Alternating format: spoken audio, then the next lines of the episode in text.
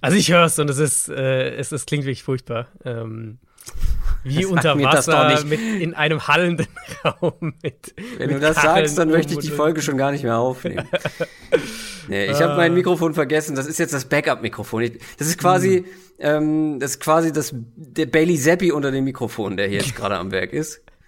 Ähm, Backup des Backups, mehr oder weniger. Äh, du bist ja. aber in Vollbesetzung unterwegs und äh, du hast auch absolut. wieder fleißig Bonusfolgen aufgenommen für unsere Supporter.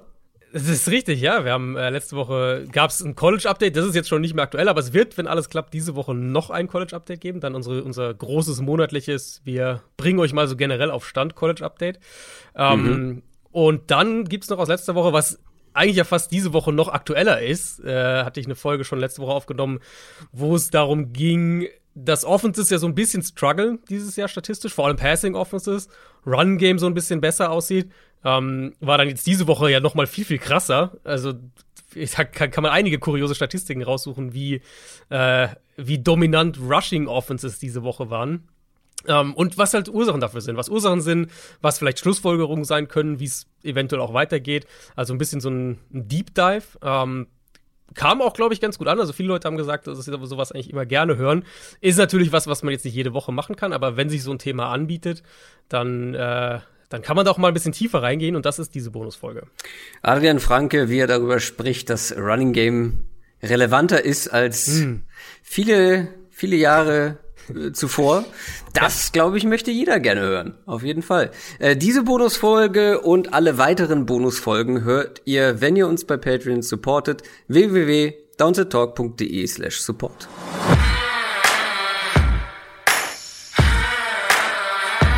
Down, Set, Talk. Der Football-Podcast mit Adrian Franke und Christoph Kröger.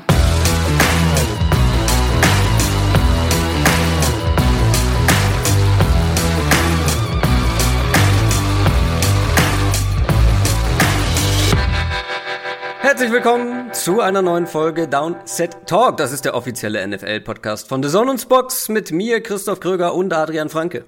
Einen wunderschönen guten Tag. Wir schauen heute, wie ihr das von uns gewohnt seid, in aller Ausführlichkeit auf Woche Nummer 5. Wir sind in Woche 5 angekommen in der NFL. Wir schauen auf jedes Spiel. Bis es soweit ist, gibt's aber noch zwei Kategorien vorab. Auch das kennt ihr bereits. Und die eine davon heißt folgendermaßen. Quick Question. Ja, da sind wir wieder beim Thema Patreon und Supporter, denn wer uns bei Patreon unterstützt, bekommt nicht nur die Bonusfolgen zu hören, sondern hat auch Zugang zu unserem exklusiven Discord-Channel. Und da könnt ihr solche Quick Questions einreichen. Das hat auch SMN7 gemacht. Welche Spieler seht ihr bereits jetzt unter Trade-Kandidaten? Ähm, die Trade-Deadline ist wann nochmal, Adrian? Woche 8, Woche 9? 1. November. Äh, also jetzt noch ein knapper Monat. Ah, ja, okay, also gar nicht mehr lange Zeit und ja, es ist eigentlich Tradition, dass man da noch den einen oder anderen Trade vor der Deadline zu sehen bekommt. Wer sind so die Kandidaten, die du da auf dem Schirm hast? Also Trade Deadline äh, ist natürlich immer, hat ja mehrere Schichten. Ne? Man muss sich erstmal fragen, welche Teams sind überhaupt Seller? Also wer will Spieler abgeben bis zu der Deadline. Das mhm. hat, also zum einen heißt es natürlich Saison so ein bisschen gelaufen, aber es muss ja auch zur Head Coach GM Situation passen, weil wenn da noch Leute im Amt sind, für die es um alles geht, dann werden die natürlich eher weniger jetzt irgendwie ihren verbliebenen Superstar irgendwie abgeben. Ähm, ich habe mal so ein bisschen überlegt, ich glaube, die Panthers könnten da reinfallen, weil ich könnte mir vorstellen, dass da die Entlassungen bis dahin passiert sind, auf die, glaube ich, die meisten Panthers-Fans mittlerweile warten. Und dann wäre es natürlich interessant zu sehen, wen die vielleicht abgeben wollen. McCaffrey ist so ein offensichtlicher Name, da würde aber echt einiges an Deadcap auch bei den Panthers bleiben. Mhm. Ich dachte an jemanden wie Robbie Anderson vielleicht, wenn irgendein Team sagt, so ein Speed-Receiver, das könnte eine Option sein. Und dann so der dickste Fisch, wo ich nicht weiß, ob sie den abgeben würden, aber das wäre der, wo sie richtig Kapital auch kriegen könnten, äh, ist Brian Burns den man logischerweise dann auch bezahlen muss, wenn man für den jetzt tradet. Aber das wäre so der, der Superstar, würde ich sagen, in diesem Team, für den du am meisten Kapital bekommen würdest. Aber ähm, gibst du, also bei vielen Stars kann ich das dann verstehen, wenn du sagst, okay, du machst so einen mehr oder weniger großen Rebuild, dass du dann gestandene Stars abgibst, aber so einen jungen Pass-Rusher? Ich würde es nicht machen. Also ich würde es nicht machen, aber es wäre so die, wenn die dann sagen, okay, wir sind jetzt, wir gehen jetzt so in einen richtigen Rebuild, das wäre halt so ein Spieler, der dir Draft relevantes Draftkapital bringt, sagen wir es mal so. Wenn du Robbie Anderson tradest, kriegst du halt irgendwie einen Viertrunden-Pick oder sowas. Ähm, für den würdest du halt deutlich mehr kriegen. Und ich finde, es gibt noch, ich weiß nicht, wen du so drauf hast, ich finde, es gibt noch zwei Teams, die da vor allem äh, herausstechen. Das sind für mich die Bears und die Giants, die jetzt nicht wegen Entlassungen, sondern das sind halt eher zwei Teams, die neue Regimes haben, die nicht unter Druck stehen, so ja, in dem Sinne. Aber die Giants und, stehen 3 und 1. Der, ich glaube, dass sie bis zur Trade Deadline nicht mehr so positiv stehen. Ah ja. Ähm, und da gibt es ja durchaus auch ein paar Kandidaten. Also Robert Quinn haben wir ja auch schon vor der Saison drüber gesprochen bei Chicago. Mhm, das wäre mhm. so ein logischer Kandidat. Roquan Smith. Genau, ja, wo wir jetzt auch wissen, dass sie ihn oder was heißt wissen, vermuten, dass sie ihn nicht bezahlen werden. Ja. Und Giants, weil wir wissen alle, dass sie Kenny Golladay gern loswerden würden. Ja gut, wer will den haben? Ja, vor allem den Vertrag halt. Wer will, der Vertrag ist echt ein Horror für einen Trade. Ähm, das, also den, wenn sie, wenn, dann werden sie den halt los. Müssen sie vielleicht sogar was drauflegen. Keine Ahnung. Ja. Oder es wird irgendwie so ein Siebtrunden-Pick oder sowas. Ähm, ja, und dann ist halt die Frage, sind diese beiden Teams gewillt, jemanden wie David Montgomery, wie Saquon Barkley zu traden, wenn die zur Trade Deadline den entsprechenden Rekord haben und sagen, bezahlen werden wir die nicht, warum nicht jetzt noch was dafür bekommen? Ja, da, du hast schon einige genannt, von denen die ich auch auf dem Schirm, habe. Mmh, Kareem Hunt wäre für mich so ein Name, das wurde ja schon vor mhm. der Saison so ein bisschen thematisiert. Die ja. wollten ihn dann nicht abgeben.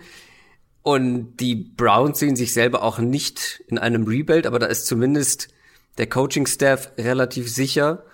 Und vor allem ist er halt so ein bisschen obsolet. Ich glaube, ähm, also da würden viele wahrscheinlich, wahrscheinlich auch Browns-Fan widerspre widersprechen, aber ich glaube, dass Kareem Hunt in einer anderen Offense oder für andere Offense wertvoller sein könnte als für die Browns. Mhm. Ja, würde ich mitgehen. Und dann ist natürlich die Sache, es gibt die Spieler, wo es realistischer wäre, dass sie noch getradet wird, werden. Aber ich finde es halt auch ganz spannend mal zu gucken, bei welchen Spielern würden wir es gerne sehen, dass sie getradet werden. Weil da gibt's auch ein paar Namen. Kenneth Gainwell allen voran. Kenneth Gainwell da als ein Teil dieses Trios bei den Eagles im Backfield mit Miles Sanders und Boston Scott. Kenneth Gainwell hat mehr verdient als das. Also wenigstens in so einem Duo-Backfield, in so einem hm. Duo-Committee aus zwei Running Backs. Aber einer von dreien, äh, er zeigt fast jede Woche, dass er, ja, finde ich, schon für mehr bestimmt ist. Und ein anderer Name, den ich auch gerne woanders sehen wollen würde, weil ich glaube, er ist potenziell einer der besten Wide Receiver der Liga und hätte es mal verdient, in einer kompetenten Offense zu spielen, das ist Terry McLaurin. Ja, gut, das, der wurde ja gerade verlängert, ne? Der, das, äh, das war so ein, ich habe auch an, an DJ Moore natürlich gedacht bei den Panthers, der ja, ja. auch also ich weiß nicht, ob man noch sagen kann, zwischen den Zeilen, das war eigentlich mehr als zwischen den Zeilen äh, letzte Woche in einem Interview, ziemlich deutlich klar gemacht hat, dass der nicht so zufrieden ist in Carolina, wie das aktuell läuft. Ähm, was man, glaube ich, gerade als Receiver in dieser Offense sehr gut verstehen kann. Aber auch er wurde halt ja gerade bezahlt und das ist dann natürlich ja, ja. Eher unwahrscheinlich. Eher unwahrscheinlich. Ein Name ist mir gerade noch eingefallen, der immer wieder ein Trade-Kandidat in der Vergangenheit auch war und es jetzt halt auch theoretisch sein könnte. Ich meine, was haben die Texans zu erreichen dieses Jahr? Und wie lange mhm. ist Brandon Cooks noch auf diesem Niveau, auf ja, dem er aktuell das, spielt? Ja, war ja und, einer, den ich vor der Saison auch schon so ein bisschen mal, wo ich mir ja. das hätte vorstellen können. Ja, und stell, den, stell dir den mal bei den Chargers vor. Hm. Ja, das wäre genau der Receiver, der denen fehlt. Ähm, also das Texans sind natürlich fallen auch in diese Kategorie, zumindest teilweise. Die, die werden, denke ich, in drei Wochen nicht mehr einen Rekord haben, wo man sagt, wir sind jetzt dieses Jahr kompetitiv auf Playoff-Kurs. Da haben da sie ist halt eher die Frage. Ja, das ist richtig. Ähm, da ist halt die Frage GM-Headcoach-Situation, aber wahrscheinlich passt das sogar auch, weil GM ist, denke ich, relativ safe und Headcoach hat halt dann im Zweifelsfall die Arschkarte. Eben. Und Brandon Cooks weiß, wie es ist, getradet zu werden. Das war unsere Quick Question. Kommen wir zu den News. News aus der NFL. Fangen wir mal an mit einer Story, die die ganze Woche über ja durch die Medien ging. Seit das war das Donnerstagsspiel, oder? Das ist schon eine, schon eine Weile her. Mhm. Das Dolphins-Spiel. Wir haben darüber gesprochen. Tua Tango Vailoa äh, im Spiel davor, ja, nach einem Sack so ein bisschen, ja, was heißt ein bisschen, sehr wackelig auf den Beinen gewesen, ist wieder reingekommen in der zweiten Halbzeit und hat dann auch in der vergangenen Woche im Thursday Night Game gespielt, wurde da wieder gesackt und musste dann abtransportiert werden. Und dann haben sich die Ereignisse fast so ein bisschen überschlagen. Was kam da noch alles raus? Was ist da jetzt ähm, der Stand der Dinge und wie geht's mit Tour weiter? Ja, ist eine ziemliches Mess, diese Situation. Ähm, will ja natürlich auch so wenig wie möglich spekulieren. Also was wir eben wissen, du hast jetzt so ein bisschen schon angerissen, es gab diese Situation im Bildspiel, ja schon vor zwei Wochen, über die wir ja auch letzte Woche kurz gesprochen hatten. Tour schlägt mit dem Kopf auf den Boden auf, ist sichtlich benommen, wackelig auf den Beinen. Die Dolphins haben es zuerst als Kopfverletzung deklariert, dann kam er zurück in der zweiten Hälfte, hat gespielt. Ähm, Im Nachhinein war dann von einer Rückenverletzung auf einmal die Rede. Und das habe ich ja letzte Woche schon gesagt, als wir über das Spiel gesprochen haben. Das wirkte merkwürdig, das sah auf dem Feld jetzt, das ist natürlich keine professionelle Meinung, aber das sah auf dem Feld, wie er sich verhalten hat, klar nach einer Gehirnerschütterung aus. Und dann eben, du hast gesagt, ist das Thema nochmal richtig hochgekocht, weil er nicht nur vier Tage später gegen die Bengals eben wieder gespielt hat, sondern da nochmal einen Treffer eingesteckt hat und äh, wieder mit einer Gehirnerschütterung raus war. Und die NFLPA hatte ja schon eine Untersuchung eingeleitet am Samstag. Ähm, wurde dann öffentlich, also am Samstag nach dem Thursday Night Game gegen Cincinnati, wurde dann öffentlich, dass dieser neutrale medizinische Berater aus dem Bills-Spiel entlassen wurde, weil er Zitat, mehrere Fehler gemacht haben soll. Ähm, mhm. Aber es ist halt, also es ist halt mehr dahinter, als jetzt nur den neutralen Arzt irgendwie so als, als Bauernopfer abzusägen. Weil das Protokoll ist so, dass der Teamarzt nach der ersten Untersuchung an der Seitlinie, es gibt ja eine, das ist vielleicht, glaube ich, gar nicht schlecht, das mal zu erklären, es gibt ja eine erste Untersuchung an der Seitlinie in dem blauen Medical Tent, kennt ihr alle, habt ihr alle schon mal gesehen. Ähm, und wenn dann, wenn es dann nötig, als nötig geachtet wird, gibt es eine zweite Untersuchung im Locker Room. Also reden wir jetzt alles in-game. Ähm, und der Teamarzt hat dann in erster Instanz die finale Entscheidung zu treffen. In Beratung mit diesem neutralen Arzt, ja. Aber es ist seine Entscheidung, also die vom Teamarzt. Und wenn der sagt, der Spieler kann wieder rein ähm, und, und der hat keine Gehirnerschütterung nach seiner Meinung, dann darf er auch wieder rein. Nur wenn der Spieler tatsächlich ins Concussion-Protokoll gepackt wird, dann ist er zum einen raus für das Spiel, klar, und dann kann in den folgenden Tagen eben auch ein zweiter unabhängiger Experte sein Veto einlegen und sagen, hier, der ist noch nicht bereit, der darf noch nicht wieder rein, der darf noch nicht wieder spielen. Aber das hat nichts mit der Ingame-Entscheidung zu tun. Das ist nur das Protokoll dann, wenn er im, im Concussion-Protokoll ist, was Tour in diesem ersten Spiel nicht war gegen Buffalo. Mhm. Ähm, Sprich, es ist schon glaubwürdig, dass der neutrale Arzt irgendwie Mist gebaut hat, dass er irgendwie eine Beratung nicht gut war, was auch immer. Aber damit kann der Teamarzt halt seine Hände nicht in Unschuld waschen. Und die Dolphins haben das ja auch so kommuniziert. Tour hatte Probleme mit dem Rücken und haben ja. damit diesen Stolperer erklärt und so. Aber das darf dann spätestens auf dem medizinischen Level halt nicht, nicht durchgehen. Und da ist ein Team in meinen Augen auch noch viel mehr in der Pflicht, im Zweifelsfall den Spieler vor sich selbst zu schützen, weil natürlich will Tour wieder rein und sagt, hey, mein Rücken. Ähm, natürlich will der wieder spielen ich denke auch, dass das noch nicht vorbei ist. Die Untersuchungen laufen ja auch noch. Es gab jetzt auch ähm, im Zuge dieser Untersuchung hat, äh, hat die äh, NFLPA ja auch mit Tour jetzt gesprochen. Vielleicht abschließend eine positive Takeaway aus alledem. Das Concussion-Protokoll soll jetzt noch mal ein bisschen überarbeitet werden. Das haben die Liga und die NFLPA schon äh, bekannt gegeben. Eben dahingehend, wahrscheinlich dahingehend, dass ein Spieler, der diese Anzeichen einer Gehirnerschütterung zeigt, die Tour ja eben auf dem Platz gegen Buffalo für jeden sichtbar gezeigt hat, dass der dann nicht zurück ins Spiel darf.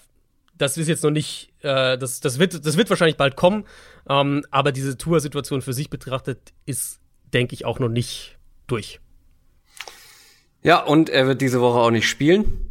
Da genau. gucken wir ja. in der Preview später sportlich natürlich drauf.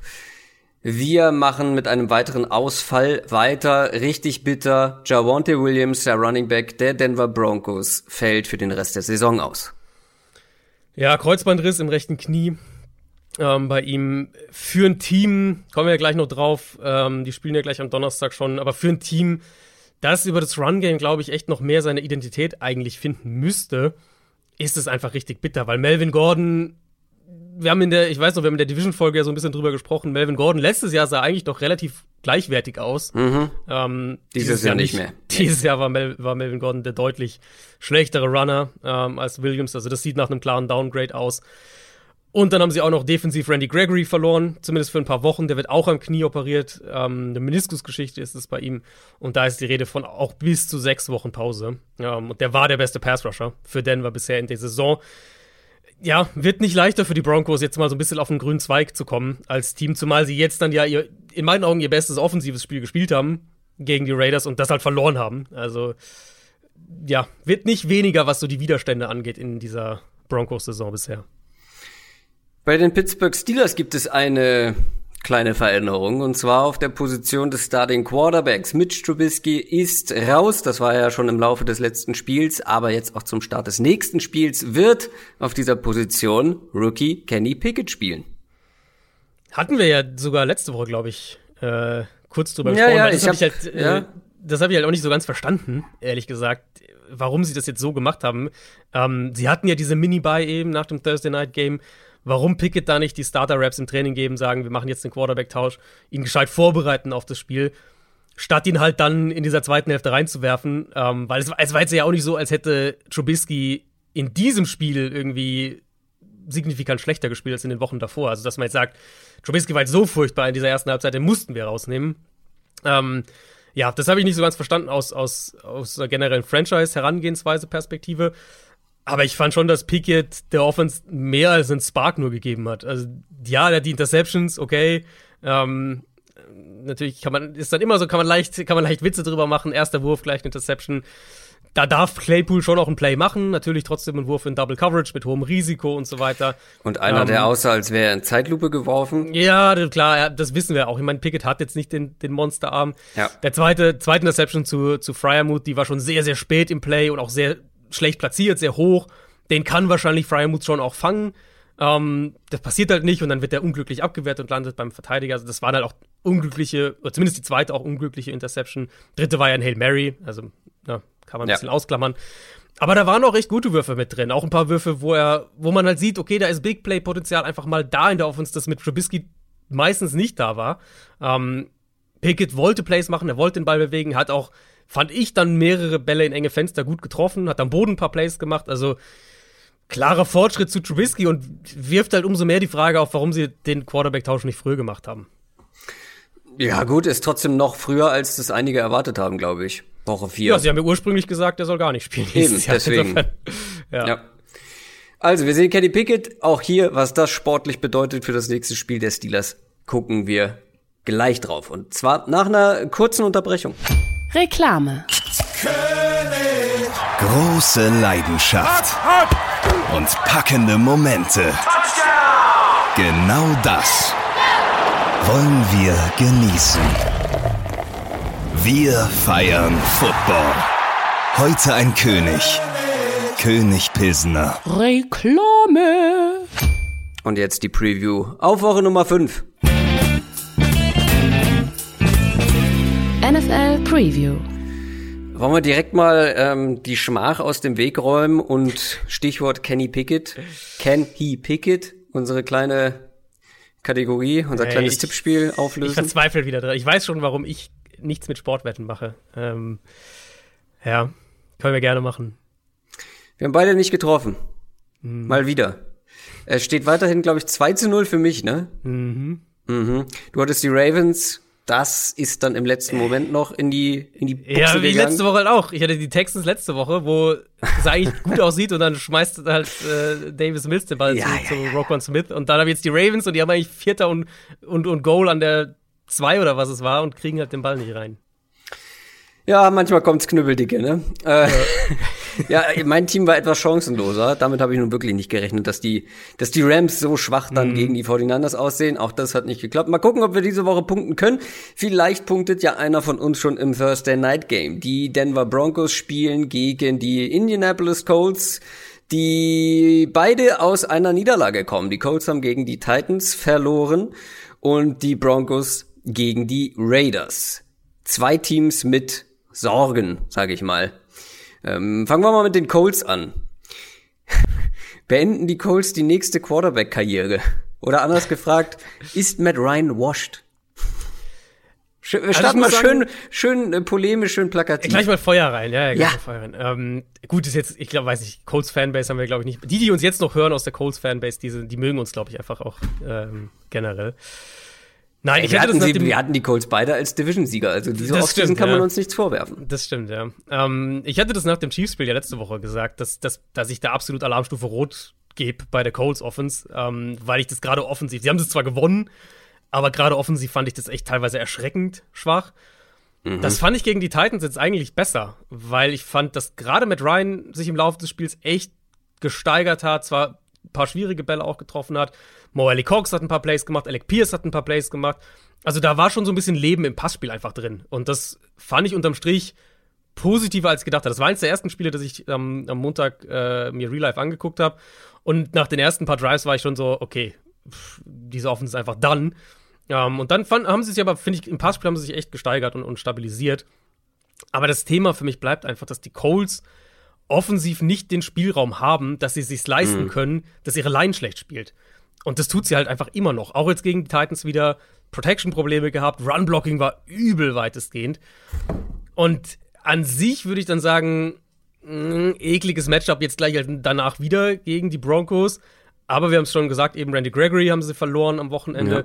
Der wird jetzt erstmal fehlen. Ihr bester Pass-Rusher. Und die Run-Defense jetzt gegen die Raiders war halt echt nicht so gut. Ich meine, also, das war schon auch viel individuell Josh Jacobs, was der da rausgeholt hat.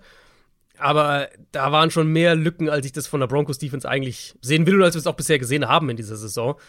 Und ohne, äh, ohne Randy Gregory finde ich es halt mit Chubb, mit, mit DJ Jones, mit Raymond Jones, das ist okay.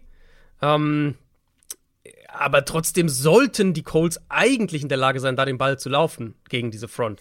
Nur aber ist die Frage, wer den Ball läuft. Ja, das ist die eine. Und bisher muss man auch einfach klar sagen, um diesen Punkt noch rund zu machen. Ich, ich, ich war vor der Saison ein bisschen skeptisch bei der Colts Line. Ich habe nicht erwartet, dass sie so wackeln. Und bisher sind sie eigentlich wirklich jede Woche ähm, waren sie enttäuschend. Das heißt, ich gehe jetzt auch einfach nicht davon aus, dass sie, dass sie ihren Teil der Aufgabe erledigen und dann musst du ja als Gegner gar nicht mal dominieren, um irgendwie das Run-Game zu stoppen. Ja, deswegen viel Optimist Optimismus habe ich da nicht und du hast schon angedeutet, wer weiß, ob sie überhaupt ihren, äh, ihren Running Back dahinter haben. Ja, Jonathan Taylor angeschlagen, Sprunggelenksverletzung. Ist noch offen, ob er spielen kann und es ist jetzt nicht so, dass da der nächste, dass da jemand wartet irgendwie auf eine Verletzung von Jonathan Taylor, mhm. weil Naheem Heinz ist halt ein ganz anderer Typ Running Back, nicht der Runner. Ja. Nicht mit der Physis ausgestattet. Ähm, ja, muss man mal schauen. Also davon ja. wird einiges abhängen, gerade mit einer kurzen Woche. Ja, genau. Und, und dann, also vielleicht die Seite des Balls fertig zu machen. An sich, rein vom, vom Matchup her, würde ich denken, dass sie ein bisschen was am Boden machen können. Nur hat mir die Colts O-Line halt bisher das einfach nicht gezeigt, dass sie das tatsächlich können. Und wenn Taylor fehlt, dann ist man natürlich noch mal skeptischer. Das Problem ist halt wirklich im Passspiel sehe ich halt noch weniger für, für Indianapolis. Ja. Weil da sind halt die Stärken eigentlich für die Broncos Defense. Die haben mit Patrick Sertain einen Lockdown-Corner, die spielen ja auch einiges an Man-Coverage. Das heißt, ich denke, wir werden Sertain auch häufiger gegen Pittman sehen. Und auch wenn es jetzt mal, okay, Ellie Cox hat, wie gesagt, ein paar Plays gemacht, Alec Pierce war ganz gut. Aber da, also das ist dann schon wieder ein sehr, sehr zähes Stück Arbeit für die Colts Offense, wenn die nicht jetzt in der Offensive Line, gerade auch im Run-Blocking, mal so ein bisschen, ein bisschen endlich die PS, die sie haben sollten und die sie auch teuer bezahlen, auf den Platz kriegen. Auch die Broncos haben ein bisschen Running Back Probleme, auch darüber haben wir schon gesprochen in den News. Javonte Williams ist nicht mehr mit dabei. Melvin Gordon sah bisher nicht so prall aus. Wie optimistisch bist du generell aus Broncos Offensicht nach einem ähm, ja trotz der Niederlage doch ordentlichen mhm. Auftritt von Russell Wilson? Ja, ich habe das äh, auch, ich hatte das auch getweetet, nachdem ich das dann gesehen habe. Das war so ein bisschen Vintage Russell Wilson. So mhm. die, die Shotplays waren wieder da, hier und da mal gescrambled, First Downs kreiert. Aber ich, also ich tue mich halt schwer damit zu sagen, dass das jetzt der Startschuss für irgendwas Neues war, weil in einzelnen Spielen, glaube ich, kann man diese, kann, kann er das immer mal treffen so. Aber das wird halt gegen, nicht gegen jede Defense wird es halt so funktionieren. Und um diese Running Back-Geschichte mal noch ein bisschen konkreter zu machen, also alleine, der eine Punkt ist natürlich, Melvin Gordon hat jetzt schon vier Fumbles in dieser Saison. Und mhm. bei 37 Runs hatte der einen über 10 plus Yards mit 2,68 Yards pro Run nach Kontakt. Javonte Williams hatte 3,49 Yards nach Kontakt pro Run, also ein Dreiviertel Yards mehr ungefähr. Ähm, einen Fumble und sieben explosive Runs, also Runs über 10 plus Yards, bei 47 Runs, also 10 Runs mehr als, als äh, Melvin Gordon. Das heißt, wir reden schon von einem deutlichen Downgrade, eben für ein Team, bei dem ich ja schon seit dem Sommer sage, dass das auch übers Run-Game, glaube ich, gehen muss, dass man Wilson so ein bisschen eine Baseline zur Seite stellt. Das wird jetzt generell schwieriger, das wird auch spezifisch hier in diesem Matchup schwieriger. Ähm, weil was die Colts eigentlich ja gut machen, ist halt den Run stoppen, defensiv. Ja, jetzt hat ja. Derrick Henry hatte jetzt ein gutes Spiel, aber das war halt auch, weil Derrick Henry viel Derrick Henry Sachen gemacht hat, viel nach Kontakt rausgeholt hat, solche Sachen. Und genau da fehlt ja. halt Javonte Williams jetzt, den, den Wobei, Wobei ich habe nachher noch bei den Titans eine, eine ganz interessante Stat mitgebracht zu Derrick Henry, beziehungsweise mhm. eine Stat, die auch nicht das beste Licht auf die Colts Run Defense wirft. Mhm. Ja, und dann, also Passspiel bin ich gespannt, wie die Colts defensiv machen, ob sie wieder jetzt, was sie gegen die Chiefs eben, aber ja auch damals drüber gesprochen, gut gemacht haben, mehr Cover 4, Cover 6 spielen, was ja gut funktioniert hat für sie und was eigentlich auch genau die Herangehensweise ist, mit der man Russell Wilson Probleme bereiten kann. Ähm, Titans haben jetzt ja auch keine Shotplays hinbekommen gegen die Colts, also das war jetzt auch in dem Spiel nicht wirklich ein Faktor. Genau wie die Woche davor eben Kansas City, die Chiefs haben das ja auch nicht geschafft. Ja, ja. Das heißt, das sollte schon eine veritable Strategie für die Colts irgendwie verfügbar sein, damit du eben Wilson nicht diese Big Plays gibst und dann das, was ich eben am Anfang gesagt habe, nach wie vor gültig. Ähm, dass ich denke, wenn die Broncos die Big Plays durch die Luft nicht bekommen, dass das dann immer noch der Offense so ein bisschen den Zahn zieht. Du klingst relativ optimistisch bei den Broncos. Ich finde, ich finde, es sind zwei Teams, die beide echt weit davon entfernt sind, da zu sein, wo man sie erwartet hat ja, oder wo ich sie erwartet Fall. habe vor der Saison. Mhm. Wie gesagt, bei den Broncos bin ich immer noch geduldig, aber irgendwann muss man halt auch eine gewisse Entwicklung feststellen können. Und ja. die Colts sind halt noch weiter davon entfernt. Die Broncos sind zu Hause mit drei Punkten favorisiert, aber du scheinst ja durchaus Colts-seitig äh, unterwegs zu sein. Ich, also, ich sag's mal so, was man bei Thursday Night immer eigentlich betonen muss, ist, wie, ich glaube, das ist, da ist nochmal umso wichtiger die, die Qualität im Coaching-Staff, weil du hast halt nur super wenige Tage Zeit zu, zur Vorbereitung. Ähm, da halte ich vom Colts Coaching Staff halt stand jetzt doch noch mal eine ganze Ecke mehr als von dem der Broncos. Äh, ehrlich gesagt, das ist ein Spiel, wo ich komplett die Finger davon lassen würde, was Prediction-mäßiges angeht. Ich denke, das musst du jetzt aber, du musst dich jetzt festlegen. Ja, ja, genau. Also wenn ich jetzt hier nur eine Tendenz abgeben muss, dann würde ich trotzdem noch zu Denver tendieren. Mhm. Aber es ist halt echt so. Ich glaube einfach mit den, mit den drei Punkten würde ich die Colts nehmen, einfach weil ich von keinem Team überzeugt bin und, und dann würde ich eher das nehmen, was drei Punkte kriegt. Äh, ja, geht mir tatsächlich ähnlich. Also ich tendiere auch leicht zu den Broncos, aber es ist ein offenes Spiel. Wir machen weiter mit dem ersten Spiel am Sonntag. Das ist dann das zweite London Game. Das sind die Green Bay Packers gegen die New York Giants ein absolutes Topspiel um 15.30 Uhr deutscher Zeit, denn beide stehen 3 und 1. Die Packers, drei Siege in Folge jetzt geholt. Die Giants haben die Bears geschlagen. Ja, gut, wenn man sich jetzt aber anguckt, wer hier wen geschlagen hat, um auf 3 und 1 zu kommen, das war schon ein dankbares Programm für die Giants bisher. Mhm. Aber ähm, ich finde, bei den Giants kann man auch positive Sachen erwähnen. Klar, sonst, also im Vorbeilaufen gewinnst du keine drei Spiele. Die Giants, äh, Stichwort laufen, die Giants können den Ball gut laufen vor allem. Saquon hm. Barkley sieht nach wie vor richtig, richtig gut aus. Daniel Jones im Running Game bis zu seiner Knöchelverletzung richtig gut gewesen am Boden, soll auch wohl spielen können, stand ja danach auch wieder auf dem Platz, ähm, auch wenn er kurz, äh, ja, irgendwie so einen Fake-Receiver gegeben hat, in, ja. als Saquon Barkley Wildcat, äh, Wildcat Quarterback war. Äh, wilde, wilde Szenen. Mhm. Äh, ich glaube halt, dass du dir durch die Luft gegen die Packers, gerade mit dem Passspiel, mit der Receiver-Situation bei den Giants, da brauchst du dir nicht große Hoffnung machen. Mhm. Aber am Run lassen die Packers immer mal wieder gerne was zu. Also geht da vielleicht sogar am Boden was? Ob das genug ist, ist eine andere Frage, aber am Boden werden sie den Ball bewegen können, oder nicht? Ja, ich, also ich würde halt gerne mal von der Packers Defense sehen, dass sie sich da noch mehr auf so ein Matchup auch spezifisch einstellen, weil ich habe irgendwie so ein bisschen den Eindruck, die spielen halt ihren Stil mh, mm, und so der, der spezifische Matchplan für einen Gegner, der fehlt mir so ein bisschen. Das haben wir nach dem Vikings-Spiel ja schon so ein klein wenig thematisiert, dass sie halt in meinen Augen sich einfach mehr auf Justin Jefferson noch hätten fokussieren müssen, insgesamt. Und ich fand es jetzt gegen die Patriots war es halt auch wieder auffällig, weil wenn du gegen Brian Hoyer und dann gegen Bailey Zappi spielst, ja, dann pack halt die Box zu und zwing diese Quarterbacks dich zu schlagen. Und das hat mir da wirklich gefehlt, weil also die Patriots konnten ja am Boden fast machen, was sie wollen und, und äh, hatten da immer wieder Räume.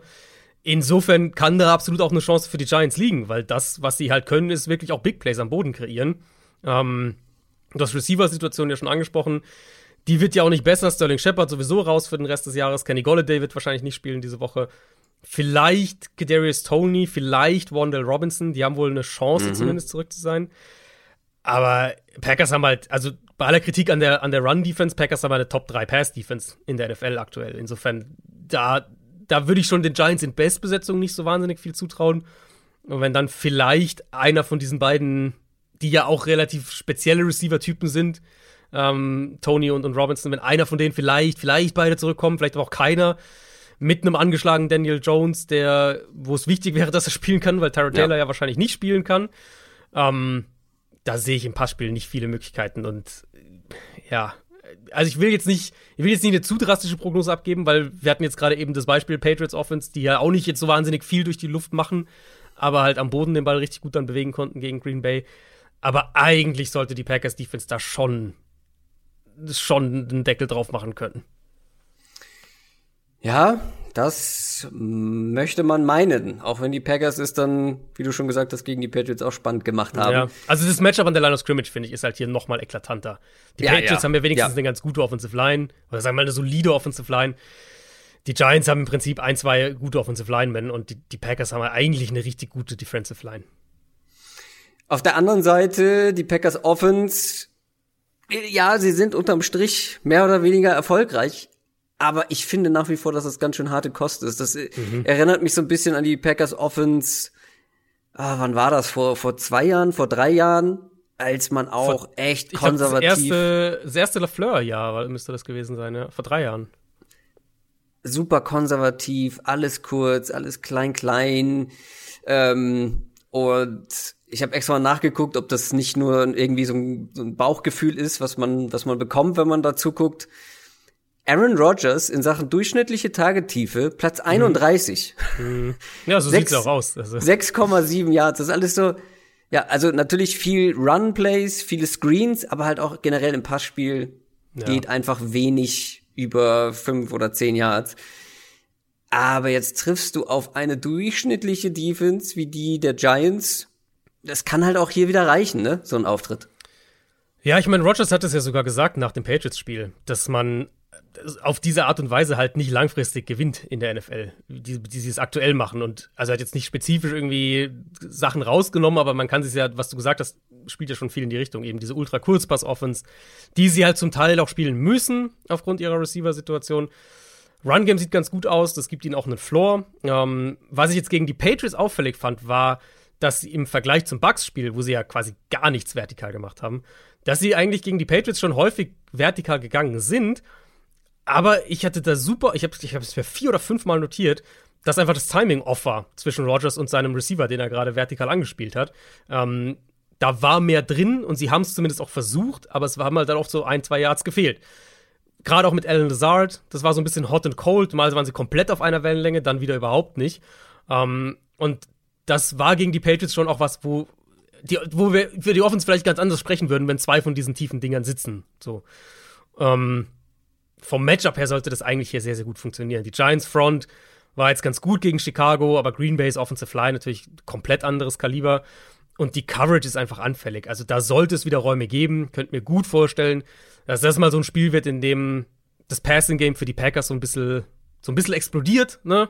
Ähm, weil ich finde, nochmal, das gegen die Patriots unterm Strich, erste Hälfte war natürlich super ugly. Uh, und die Stats am Ende sehen auch nicht gut aus. Aber also ich bin aus dem Spiel gegangen nachdem ich es mir angeguckt habe und habe gesagt, da war, da hat oft einfach nicht viel gefehlt. So ein paar Yards hier und da.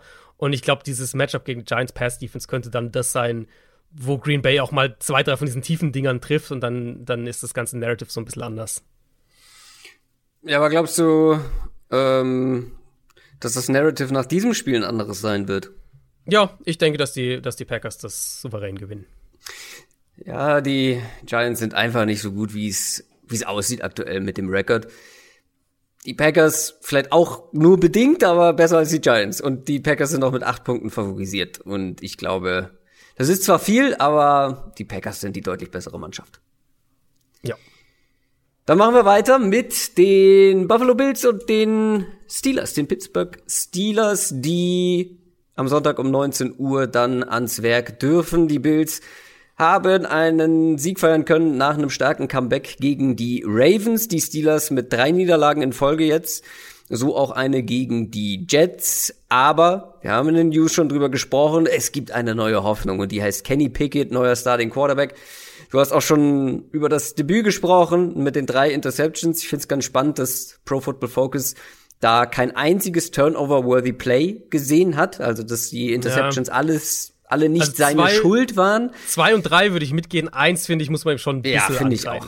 Ja, genau das wollte ich nämlich auch sagen. Ich finde schon, mhm. dass das ein sehr freundlich ausgedrückt riskanter Wurf war und dann halt eben mit der fehlenden Armstärke, ja, äh, sich alle Beteiligten lange darauf einstellen konnten, wo der Ball runterkommt. Trotzdem, auch das hast du schon gesagt, nicht verkehrt gewesen. Also die Hoffnung darf berechtigterweise größer als mit Mitch Trubisky sein. Nur leider wird's jetzt echt undankbar. Jetzt kommt die Bills Defense und da hat man ja auch schon wieder gesehen, wie wichtig ein fitter Jordan Poyer ist, wenn der mitspielt. Der mhm. war wieder mit dabei. Generell sind einige Namen wieder mit am Start. Die Defense ist insgesamt fitter. Ich meine, vor zwei Wochen haben wir darüber geredet, dass fünf Starter, Starter aus dieser Defense nicht dabei sind. Das wird eine richtig schwierige Aufgabe für die Steelers Offense. Ja, es ist vielleicht, weil du es gerade gesagt hast, ein äh, guter Moment, um das generell einmal zu sagen. Wir haben jetzt vier Spiele hinter uns. Das heißt, die Spieler, die die Saison auf Injured Reserve begonnen haben, könnten theoretisch jetzt alle mhm. zurückkommen. Travis äh, White zum Beispiel. Genau, Travis White theoretisch dazugehört, aber da scheint es noch ein bisschen zu dauern. Ähm, aber das generell, also wenn euer Team jetzt jemand hatte, der die Saison auf IR angefangen hat, der könnte diese Woche zurückkommen. Das werdet ihr aber jetzt wahrscheinlich Mittwoch, Dienstag, Mittwoch, Donnerstag werdet ihr das dann hören, ähm, dass diese, dass sie dieses Fenster dann öffnen. Ähm, bei Brian Robinson beispielsweise von den Commanders wurde das ja. heute geöffnet. Also dass der hat der drei Wochen Zeit, darf drei Wochen trainieren und dann in diesem Zeitraum muss er dann wieder auch aktiviert werden. Da wird es einige Spieler geben. Ähm, ja, ich, also ich habe es ja eben schon ein bisschen gesagt. Ich finde ich finde es gut, dass Pickett jetzt spielt. Ich finde, es gibt der Steelers Offense mehr, als, als es mit Trubisky der Fall war. Ähm, die Aufgaben sind jetzt natürlich brutal. Also jetzt, hast du den Schedule mal angeschaut von, von Steelers? Äh, ja, habe ich tatsächlich vorhin gemacht, aber bring mich noch mal äh, also auf, den, halt auf Stand. Buffalo eben, es ist dann Tampa Bay, es ist dann Miami und dann Philadelphia. Ah, ja. ähm, also netter Start für so, für so einen mhm. Rookie Quarterback dann. Ja, und die Bills halt gerade, die halt super unangenehm einfach sind, die wenig vertikal zulassen. Ähm, in der zweiten Hälfte gegen die Ravens das dann auch gut gespielt haben, defensiv, nachdem sie am Anfang so ein bisschen gewackelt haben. Und wo man halt einfach davon ausgehen muss, dass Buffalo, ja, die haben immer noch ein paar angeschlagene Spieler in der Defensive Line, aber die sollten die Line of Scrimmage hier deutlich gewinnen gegen eine wirklich nicht gute Steelers O-Line. Mm, und das ist natürlich für einen Rookie Quarterback dann schon maximal unangenehm ja. gegen Defense, die dir wenig Downfield gibt, wo man, selbst wenn man sagt, okay, Pickett, der will die Big Plays, der sucht die Big Plays, der, der geht auch ein bisschen Risiko ein äh, bisschen Risiko ist halt gegen diese Bills Defense oft ein Turnover und dann noch wahrscheinlich wirst du viel unter Druck stehen gegen diese gegen diesen Pass Rush. Das ist halt und das schon mit einem das mit einem Quarterback, der im College schon tendenziell etwas zu lange den Ball gehalten hat. Genau. Ähm, also er wird Pickett wird in dem Spiel seine Ballwinner einfach brauchen. Der wird halt brauchen, dass das, was wir gesehen haben, am, äh, jetzt was zu zwei Interceptions direkt geführt hat im ersten Spiel, ähm, dass Chase Claypool halt den Ball attackiert, dass Pat Fryermuth mit so einem Contested-Ding irgendwie ja. runterkommt, dass Pickens ein, zwei Contested-Bälle pflückt. Also die wird er halt brauchen, weil der Ball muss wahrscheinlich schnell raus sein in dem Spiel und du wirst von deinen Playmakern einfach, die müssen halt Plays machen für, für ihren Rookie-Quarterback, weil ansonsten äh, wird da nicht viel gehen. Also ich kann mir auch nicht vorstellen, dass die Steelers hier auf einmal den Ball irgendwie laufen jetzt gegen die Bills. Und mal sehen, ob die Steelers Defense Plays machen kann äh, gegen eine Bills Offense, die zwar im letzten Spiel so ein bisschen Probleme hatte zum Start, aber das Wetter war auch eine Katastrophe. Äh, da gab es ein paar Drops, da gab es zwei Turnover und trotzdem ist man noch mal zurückgekommen. Und bei den Steelers gibt's halt auch ein paar Fragezeichen. Also TJ Watt ist ja schon länger raus, Minka Fitzpatrick ist angeschlagen, Cameron Hayward ist angeschlagen. Das wären schon mal die drei besten Spieler einfach dieser Defense, die, mhm. die ausfallen würden. Ich glaube, äh, alle werden nicht ausfallen. Also da hat man, glaube ich, jetzt noch nicht so viel gehört bei Fitzpatrick und Hayward. Trotzdem ja. wichtige Personalien. Akilo Witherspoon, Starting Cornerback, ist wohl raus für dieses Spiel. Das macht die ganze Sache halt noch komplizierter gegen eine Offense, die eh schon stark ist. Ja, total. Ich fand das auch, als ich über das Spiel nachgedacht habe, ich, das ist eigentlich ein schönes Bild dafür, wie weit die Bills Offense gekommen ist, weil das war ja dieses Woche 1 Spiel letztes Jahr, als ähm, die Steelers Buffalo's Pass Protection komplett auseinandergenommen mhm. haben und Buffalo im Prinzip das ganze Spiel über versucht hat, ins Spread zu gehen, in Empty zu gehen und da irgendwie Antworten zu finden und überhaupt nichts machen konnte, weil die Steelers halt permanent mit 4 gegen 5 im Pass Rush die, ähm, die zerlegt haben. Und das ist halt wirklich überhaupt kein Vergleich zu dieser Bills Offense jetzt, die viel mehr Antworten findet, die generell deutlich vielseitiger spielt und dementsprechend halt auch nochmal viel, viel schwieriger zu verteidigen ist. Während Pittsburgh halt zum einen nach wie vor am Boden viel zulässt, auch wenn es gegen die Jets mal ein bisschen besser aussah. Aber gut, Jets ist Gegen halt die Bills ist meistens nicht das, das äh, Hauptproblem. Das, genau, das, das ist der andere Punkt. Ähm, und zum anderen halt ohne TJ Watt spielt. Und ja, ja die restlichen Spieler in der Front, Cam Hayward ist natürlich ein, ein, ein richtig, richtig guter Spieler. Die anderen, finde ich, sind halt so okay. Highsmith, Ogunjobi, das sind, die sind in Ordnung.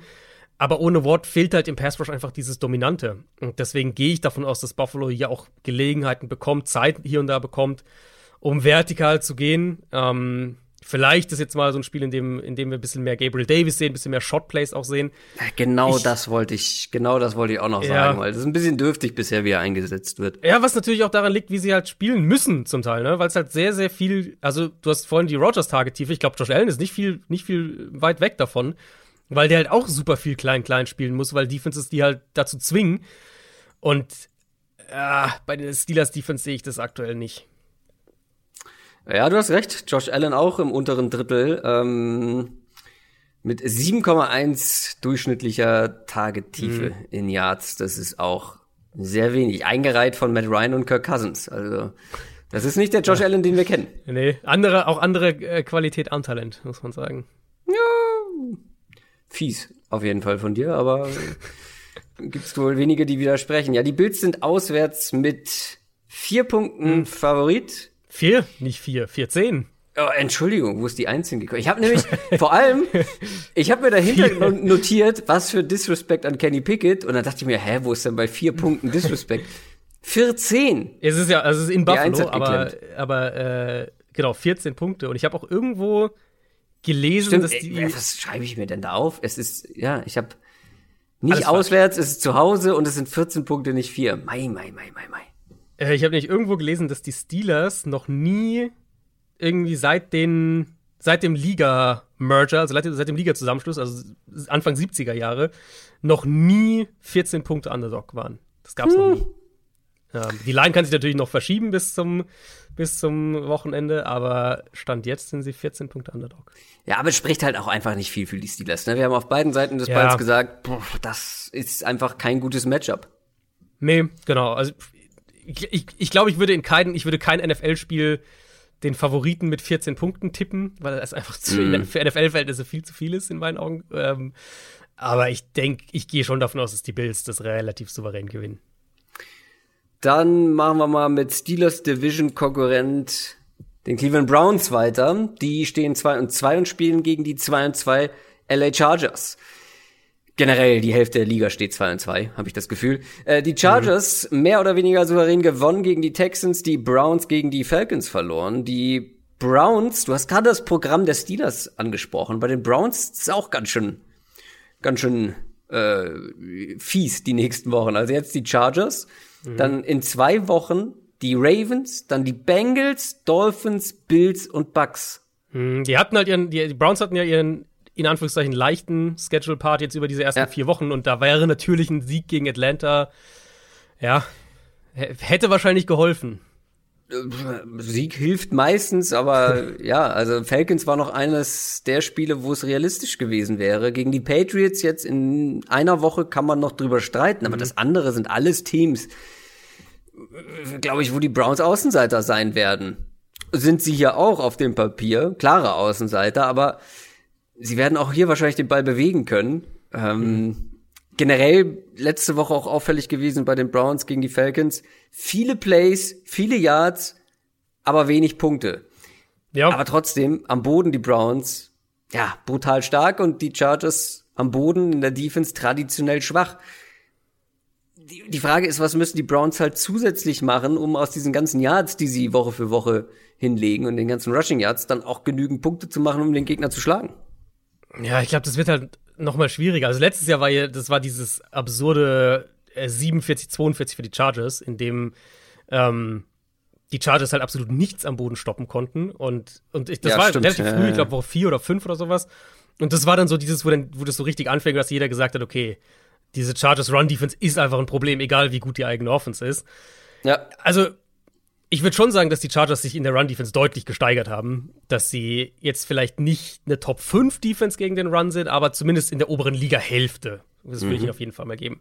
Ähm, was Run-Defense angeht. Ja, und damit kommst du halt schon dann bei, bei den Browns auf, auf Probleme in dem aktuellen Setup. Also selbst ohne einen Joey Bosa, mit Khalil Mack, mit Joseph Day, mit Calvin Neu, auch mit Austin Johnson, diese Front hat halt viele, haben viele Spieler, die einfach gut verlässlich daran sind, den Run zu stoppen.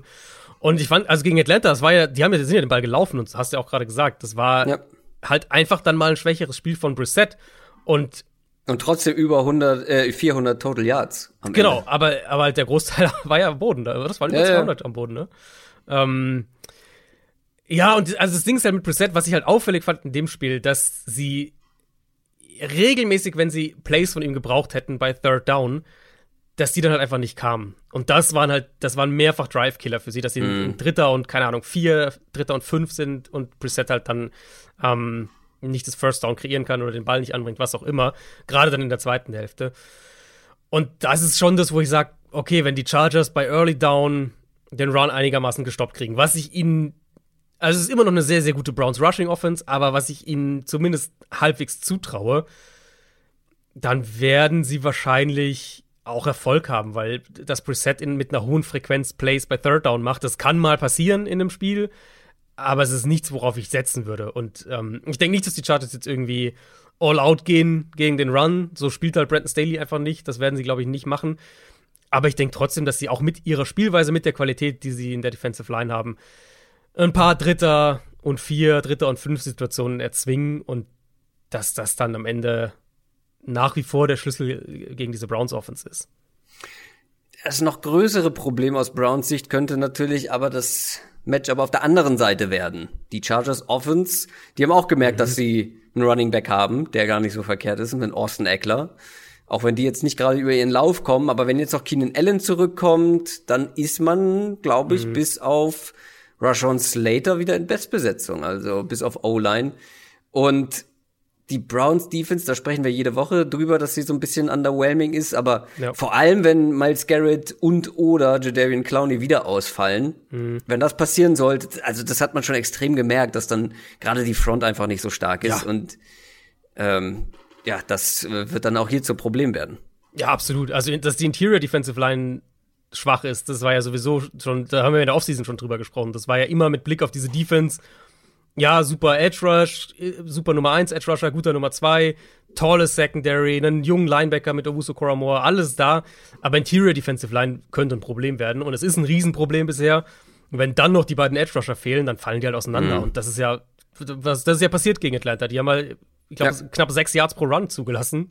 Ähm, über 200 Rushing Yards. Und ich, also ich stimme dir halt auch zu, die Chargers Line, die haben Corey Lindley zurückbekommen letzte Woche, das hat man gemerkt. Dann, ähm, du hast Left Tackle angesprochen, Slater wird natürlich nicht mehr zurückkommen dieses Jahr, das wissen wir ja schon.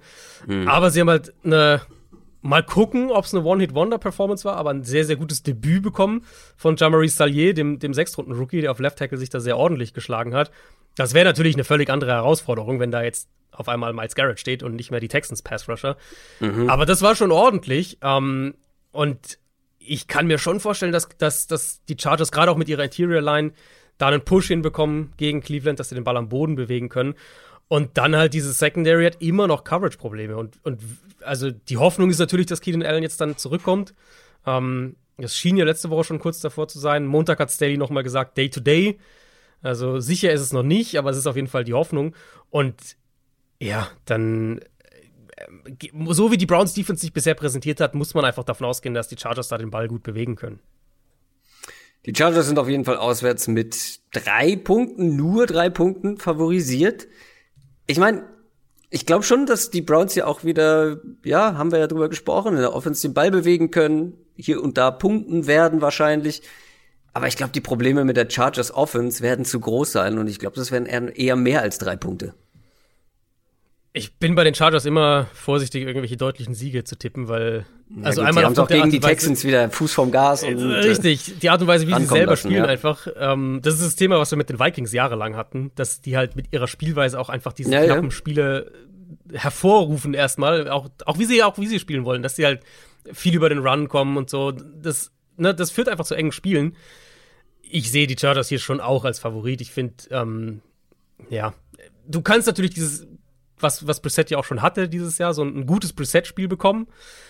Aber abgesehen von dem, von dem offensiven Grundscheme und dem Run-Game, bin ich bisher bei Cleveland von wenig überzeugt. Und ähm, ich denke, die Chargers sollten das schon gewinnen. Stichwort Vikings, die sind Teil unserer nächsten Partie. Die Vikings spielen gegen die Chicago Bears.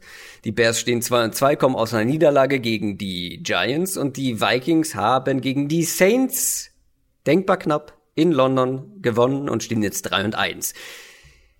Äh, ja, es ist fast schon ein bisschen nervig, jede Woche über die Vikings Offense zu sprechen.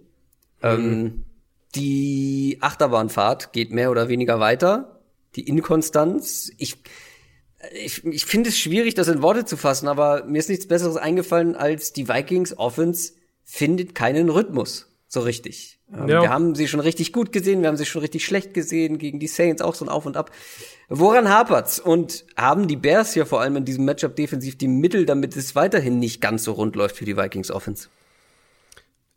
Woran hapert's? Ich will, also ich, ich tue mich auch noch ein bisschen schwer damit. Ich, ich glaube, wir alle hatten so ein bisschen nach dem Woche 1 Spiel gedacht, dass da jetzt so der so ein Juggernaut Offense entsteht, die halt Jupp. gegen jeden irgendwie 30 machen kann. Ähm, das wurde dann relativ schnell in Woche 2 relativiert. Ich denke, dass das nach wie vor ein ganz gravierender Faktor ist, welche Defense kriegt Justin Jefferson verteidigt und welche nicht. Und da meine ich jetzt nicht irgendwie ein 1 gegen 1 Matchup, so, weil das ist, wird wahrscheinlich selten der Weg sein. Aber halt manche Defenses wie die Eagles zum Beispiel haben es ja auch strukturell sehr gut hingekriegt. Und wenn sie es gebraucht haben, dann hatten sie einen 1 gegen 1 Corner, der das machen konnte. Ähm, in Woche 1 die Packers haben es nicht geschafft und die Saints haben es auch nicht wirklich geschafft. Und das ist für mich halt schon immer noch ein, ein maßgeblicher Punkt dafür, okay, haben wir die, haben wir die Vikings Offense in guter Version oder in nicht guter Version. In dem Matchup sehe ich einfach nicht, wie die Bears einen Zugriff kriegen wollen. Run-Defense für Chicago ist nicht gut. Ähm, hat jetzt gegen die Giants da sicher ihren absoluten Tiefpunkt bisher, aber auch sonst ist es jetzt keine gute Run-Defense. Sie haben viele junge Spieler in der Secondary, die noch einiges zulassen. Jalen Johnson fällt vielleicht noch mal aus mit seiner Oberschenkelverletzung. Und der Pass Rush der Bears ist einfach nicht gefährlich. Und, und wenn, dann am ehesten noch außen. Ja, Robert Quinn haben wir ja angesprochen bei der, bei der Quick Question. Aber die Offensive Line der Vikings ist ja am ehesten auch außen gut besetzt. Also da ist auch das Matchup für Chicago dann nicht so wahnsinnig gut. Und dann kommt man halt so an diesen Punkt wieder, ja gut, was können sie dann stoppen? Und umgekehrt gefragt, was können die Vikings alles machen? Weil ich denke halt nicht, dass, dass Chicago sich auf Jefferson fokussieren kann. Das heißt, ich rechne damit, dass der wieder ein, keine Ahnung, also auf jeden Fall 100 plus Yard Spiel haben wird. Und ich denke auch, dass Minnesota am Boden Erfolg haben wird. Und dann, ja, kommen wir halt in so ein Spiel, wo das einzige Szenario, wo ich sage, das könnte vielleicht ein Problem werden für Minnesota, ist, wenn sie sich selbst im Weg stehen. Wenn sie irgendwie, wenn Cousins blöde Fehler macht, Cook fummelt, solche Geschichten. Aber rein jetzt vom, von der Matchup-Perspektive sehe ich einfach nicht wirklich, wie Chicago das vernünftig verteidigt bekommt gegen eine ja nach wie vor gut designte Offense. Das ist ja so das Ding mit den Vikings, auch wenn sie halt hier und da enttäuschen und, und du hast gesagt Achterbahnfahrt, es ist ja trotzdem eine, eine gut designte Offense und hier sehe ich einfach nicht, wie die Bears defensiv die PS haben, um das zu verteidigen. Haben die Bears eine gut designte Offense? Äh, die Bears hatten letzte Woche auf jeden Fall die meisten Passing Plays der bisherigen Saison, ihrer Saison wohlgemerkt, Saison, die meisten ja. Passing Yards, die meisten ja. Completions. Ich wollte gerade sagen, wir haben, wir haben ein Spiel mit zweistelligen Completions. Elf. Elf? Mhm. Es ist komplett absurd. Nach vier Wochen haben die Bears im Schnitt 8,5 angebrachte Pässe pro Spiel. Ja, also 8,5 im Schnitt.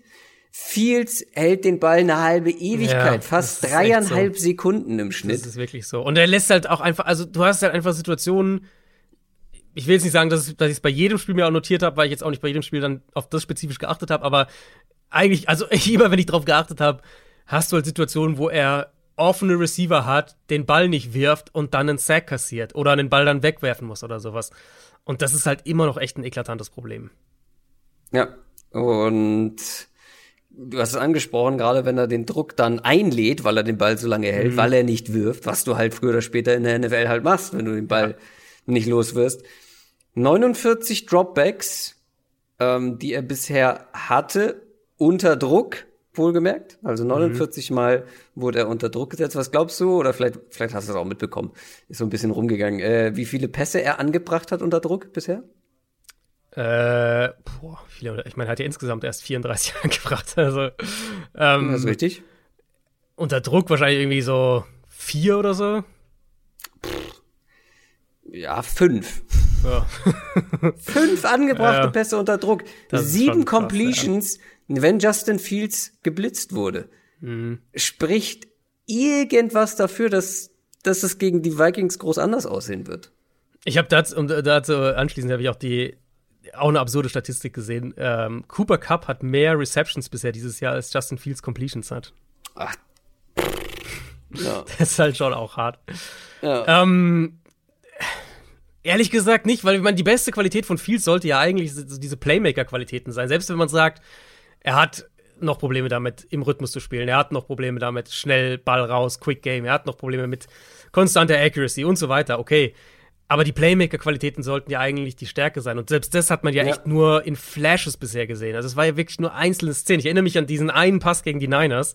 Der wahrscheinlich dazu beigetragen hat, dass sie das Spiel gewinnen, aber wo er halt mal wirklich irgendwie ganz spät im Down noch den Ball noch tief anbringt. Aber selbst das ist ja kaum und diese Pressure-Statistik unterstreicht das ja auch nochmal. Ähm, ich meine, was bisher für die Bears funktioniert, ist wirklich den Ball laufen. Das können sie. Da, da finde ich, wirkt die Offense auch schon in sich stimmig. Ähm, aber das reicht halt nicht, um mit guten Offenses mitzugehen. Und, und ja, das, also ich glaube, dass sie einfach generell mit, der, mit ihrer Spielweise gegen die Vikings an Grenzen stoßen werden.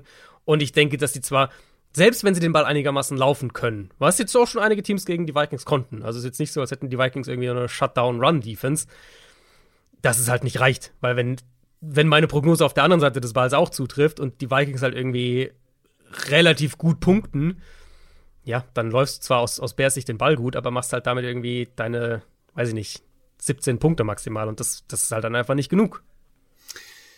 Ja, bei den Chicago Bears muss man da auch noch gucken, ne? Mit Montgomery, Genau, wobei, äh, wobei Herbert ja echt gut aussieht nach wie vor. Bisher immer, ja. wenn er Montgomery ja. vertreten hat. Sah er gut aus. Ähm, aber trotzdem, wie du schon sagst, ich gehe auch mit, ähm, ich habe Zweifel, dass das dann reichen wird in irgendeiner Form. Die Vikings sind zu Hause mit sieben Punkten favorisiert. Ich werde ja. mich nicht beschweren. Nee, da würde ich, das ist tatsächlich auch was, wo ich sage, da würde ich sogar die Vikings nehmen mit den sieben Punkten, weil, hm. also ich sehe halt nicht, wie die Bears das stoppen und selbst wenn sie den Ball dann offensiv laufen, dann kann es halt immer noch sehr gut so ein 27-17 oder sowas am Ende sein. Du brauchst in der NFL höchstwahrscheinlich, um zu gewinnen, sollte kein Wetterchaos herrschen, mehr als elf Completions. Das ist in den meisten Spielen der Fall, ja. Mal die Falcons haben letzte Woche auch mit, ich weiß nicht, was hatte Mariota, sieben oder so? Wirklich? Nur sieben? Ich glaube, es waren, also ja, ich ziemlich sicher was einstellig, ja. Ja, okay, ähm, dann nehme ich das vielleicht zurück, aber. Aber es ist, es, das ist halt schon selten so. Und sehr, sehr selten. Vor ja. allem, wenn du halt gegen eine kompetente Offense auf der anderen Seite spielst, die vermutlich punkten wird, dann ist es halt nochmal schwieriger. Dann kommen wir jetzt zu den New England Patriots und den Detroit Lions. Beide stehen eins und drei aktuell. Die Lions haben einen, eine Niederlage per Shootout kassiert gegen hm. die Seahawks. Ähm, ja, und ähm, ich habe es letzte Woche ja schon einmal vorgerechnet und da ist jetzt ein Spiel noch mit dazugekommen. Wir stehen jetzt bei den Lions bei sechs der letzten acht Niederlagen, die mit vier oder weniger Punkten ausgegangen sind, also Unterschied ausgegangen sind. Die Lions verlieren knapp. Die Patriots haben auch verloren, auch knapp, und zwar in Overtime gegen die Packers. Die Lions sind, glaube ich, habe ich irgendwo gelesen, ich habe es mir leider nicht mehr nicht rauskopiert oder gespeichert irgendwo, aber ähm, das unterhaltsamste Team historisch oder zumindest seit Ewigkeiten in der F NFL, gemessen daran, wie viele Punkte bisher pro, Spielen gefall hm, ja. pro Spiel gefallen sind nach vier Wochen. So ja, so eine Menge an Punkten, offensiv und defensiv, gab's halt ewig nicht mehr. Die Offense hui, die Defense pfui, mehr oder weniger. ja. was mich, was mich aber besonders ärgert, wir waren so nah dran am ersten 100-Punkte-Spiel mm. in diesem Jahr. Ihr ja. erinnert euch an meine Bold Prediction vor der Saison. Es gibt 200-Punkte-Spiele dieses Jahr. Es gab, glaube ich, bisher fünf oder sechs in der kompletten Historie, in der Super Bowl-Historie. Ja, und das war, war wirklich nah dran. Aber die Lions mm. sind auf jeden Fall immer gut dafür. Vielleicht auch diese Woche. Mal schauen. Ja. Ähm, weil beide Defenses gehören jetzt nicht zu den besten. Mal sehen. das hast du jetzt sehr, sehr, sehr nett gesagt. ähm, also die Lions, ja. ich, ich habe die, die, die Zahl, weil ich das auch im Kopf hatte, gerade nochmal angeschaut. Die Lions haben eine Punktedifferenz von minus eins. Ähm, oh, wie, wie kommen sie, wie kommen sie zu dieser Punktedifferenz von minus eins? Indem sie nach vier Spielen die meisten Punkte erzielt haben und die meisten Punkte zugelassen haben. Sie haben 140 Punkte erzielt Das ist elf mehr als der Zweitplatzierte. Aber sie haben halt auch 141 Punkte zugelassen. Das erinnert mich ein bisschen an mein Fantasy Dynasty, äh, Dynasty Team.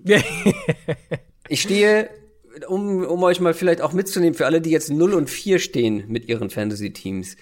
Kann ähm, ich nicht relaten, keine Ahnung. Stimmt. Stimmt, ich spreche ja mit einem.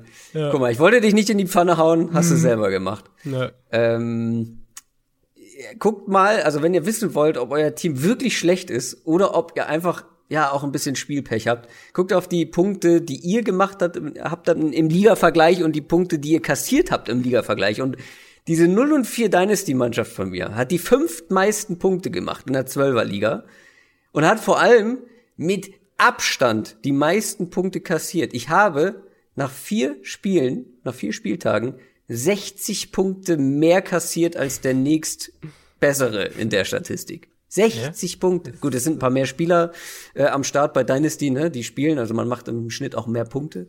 Aber trotzdem, unglaublich bitter. Und ja, ich bin, ich bin die Lions des Fantasy Footballs. Ja.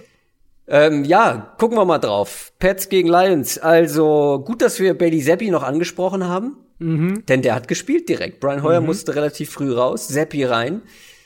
Fun Fact: Mehr Completions als Justin Fields in den ersten drei Wochen. Mhm. Aber kein besonders gutes Spiel gemacht. Äh, vielleicht auch irrelevant, wenn Mac Jones diese Woche schon wieder zurückkommt. Ja, ja. Könnte passieren. Ja, und gegen diese Lions Defense kann man sowieso scheinbar auf sehr viele Art und Weisen den Ball bewegen. Also die Lions haben jetzt nicht nur nach den Punkten, die Lions haben die schlechteste Defense in der NFL aktuell. Und ja. das war ja auch so ein Shootout, weil die Seahawks die zweitschlechteste Defense in der NFL aktuell haben. Ähm, insofern die zwei, da haben sich halt die zwei richtigen, sind da, sind da aufeinander ja, Die getroffen. hätten das 100-Punkte-Spiel machen müssen. Es wäre eigentlich prädestiniert gewesen, ja. Ähm, ich gehe stark davon aus, dass die Patriots, auch, auch falls es nochmal Seppi wird, ehrlich gesagt, ich tippe drauf, dass es nochmal Seppi wird. Heuer hat ja eine Gehirnerschütterung, da tippe ich jetzt mal nicht drauf und ähm, Mac Jones mit dieser Knöchel, mit, mit, mit einem High-Ankle-Sprain. Ich weiß, die Patriots haben das letzte Woche ja schon so, äh, ja, wie soll man sagen, lange offen gelassen, nennen wir es mal so. Eigentlich kann ich mir auch diese Woche noch nicht vorstellen, dass der spielt und dann kriegst du noch mal Bailey Zappi. Ich glaube, egal wer der Quarterback spielt, dass die Patriots den Ball bewegen können, weil die Patriots den Ball mittlerweile ganz gut laufen. Ähm, das ist schon ein Riesenproblem für Detroit, haben wir ja gesehen gegen Seattle. Und Zappi, ich meine, du hast halt gegen die Packers ja eigentlich das gesehen, was, was, was auch im Scouting-Report für ihn steht. Nämlich, wenn er Druck bekommt, dann wird es schnell hässlich, aber wenn er in, im Timing aus einer sauberen Pocket spielen kann, dann hat er schon auch sich stabilisiert im Laufe des Spiels. Und ich glaube, dass er das gegen die, äh, gegen die Lions häufiger haben wird. Ähm, zumal ich in einem gewissen Rahmen, aber zumindest so ein bisschen äh, mal eine Lanze für Matt Patricia brechen würde, tatsächlich, für den es ja auch ein Revenge-Game ist hier. Jetzt schon. Ähm, einfach weil ich finde, die Patriots Offense strukturell im Moment von Woche zu Woche so ein kleines bisschen besser aus, aussieht. Da gibt es natürlich Limitierungen, ähm, was die individuelle Qualität angeht irgendwo. Aber und das ist auch jetzt keine Offense, die dich mit Kreativität erschlägt, aber die Offense wirkt runder, Run-Game funktioniert immer besser. Ähm, und mit Mac Jones, dann haben sie ja auch einfach einen guten Ballverteiler. Deswegen, so ein bisschen, finde ich, ist der Floor höher geworden, als ich das vor drei Wochen noch gedacht hatte. Was halt nicht passieren darf, nach wie vor nicht sind, sind Turnover, sind Spielverläufe, bei denen sie deutlich in Rückstand geraten. Ähm, lange Down-Distance-Situationen. Das ist einfach eine Offense, die sehr, sehr on schedule sein muss, weil es keine Offense ist, die viel kreiert oder sich viel aus dem ja. Loch raus, rausbuddelt. Gegen diese Defense nochmal fast egal, wer Quarterback spielt, erwarte ich, dass die Patriots den Ball offensiv bewegen. Aber die Lions werden auch den Ball bewegen, ne? Also mhm. die Lions Offense ist wirklich gut, sogar ohne ohne DeAndre Swift und Amon Ross St. Brown. Das haben wir so nicht unbedingt erwartet. Da haben wir gesagt, das wird die schon das wird die schon hindern oder wird ein Downgrade sein. Beide auch für diese Woche noch fraglich. Ich glaube aber bei beiden möglich, dass sie zurückkommen. Die Lions konnten bisher einfach auch gegen alle den Ball gut bewegen. Also sogar gegen die Eagles, wo sich danach einige echt schwer getan mhm. haben. Und die Patriots sind aktuell nicht die Eagles Defense. Deswegen, das wird sich hier nicht ändern. Ja, das Eagles-Spiel war ja insofern ein bisschen weird, als dass die Eagles halt irgendwie auf weit, also die Eagles haben sich halt sehr defensiv dann im Laufe des Spiels auf den Pass fokussiert, defensiv und ähm, haben halt permanent am Boden dann äh, größere Runs zugelassen. Und die Patriots, ich hatte es ja vor dem Packers-Spiel schon ein bisschen angesprochen. Die Run-Defense der Patriots ist einfach nicht auf dem Level, das sie haben sollte, wenn man sich anschaut, wie sie diese Defense aufgebaut haben und wo Ressourcen drin stecken. Gerade die Interior Defensive Line der Patriots, wo sie ja eigentlich mit Barmore, mit Gottschall, mhm. mit, mit Carl Davis Leute haben. Die, die, also eigentlich sollten sie da wirklich stout und, und gut sein gegen den Run. Es ist bisher einfach nicht so. Und ja, Lions können halt den Ball laufen. Das ist keine neue Erkenntnis. Auch sehr vielseitig nach wie vor in dem, was sie im Run-Game machen. Ja, Frank Ragnow ist ja mittlerweile auch zurück, ihr Center. Auf Tackle haben sie natürlich auch Qualität. Also, falls die Patriots sich in ihrer Run-Defense so präsentieren wie die letzten Wochen, dann glaube ich auch mit Jared Goff gegen Bailey Zappi wird das ein nettes Offense-Spiel, ehrlich gesagt. Genau so habe ich es mir auch notiert. Weil ich mache es mir ganz einfach in der Bewertung, beziehungsweise in der Tendenz, wer hier gewinnt, weil beide Defenses sind nicht gut. Welche Offense ist besser? Das sind in meinen Augen klar die Lions. Für mich gewinnen die Lions. Und die Patriots sind aber Favorit mit, mit drei Punkten zu Hause. Ja, ich würde halt sagen, die beiden Offenses sind deutlich näher beieinander als die beiden Defenses. Also die Patriots Defense hat absolut auch ihre Probleme, aber ich finde die schon noch mal eine Ecke, eine, eine, klare Ecke stabiler als die Lions aber, Defense. Und ja, aber trotzdem, wenn die Lions es wieder schaffen, den Gegner in den Shooter zu zwingen, ja, dann gewinnen doch nicht die Patriots, oder? Das denke ich auch nicht, aber ich glaube, die Patriots verhindern einen Shootout. Ich glaube, Belichick mhm. findet genug Wege, um das Run-Game der Lions so ein bisschen zumindest mal einzudämmen. Und ähm, dann wird Goff jetzt nicht das Spiel unbedingt machen. Deswegen, ich glaube, die, ich glaube, die Patriots halten das so ein bisschen auf einem, weiß gar nicht, was ist das Over-Under für das Spiel? Das habe ich noch gar nicht nachgeschaut. Äh, lass mich schauen, ich gucke eben nach. 45,5. 45,5, ja. Das finde ich eigentlich, also so in der Range hätte ich es mir jetzt auch vorgestellt. So ein 23, 20, 24, 21, irgendwo so in der Ecke. Und da kann ich mir halt schon vorstellen, dass die Patriots so eine Art Spiel dann gewinnen. Ja, aber underrated könnte das ein unterhaltsames Spiel werden. Das glaube ich auch. Vielleicht wird das nächste auch ein unterhaltsames. Die New Orleans Saints stehen 1 und 3 und spielen gegen die Seattle Seahawks, die 2 und 2 stehen. Die Seahawks haben den eben besprochenen Shootout gegen die Lions eben gewonnen. Die Saints dank Double Doink gegen die Vikings verloren. Ja, was geht denn da eigentlich bei der Seahawks Offense ab? Also, hm. Irgendwo ist es ein Auf und Ab, weil das sah auch mal teilweise nicht so gut aus. Geno Smith sah letzte Woche aus wie einer der besten Quarterbacks in dieser Liga.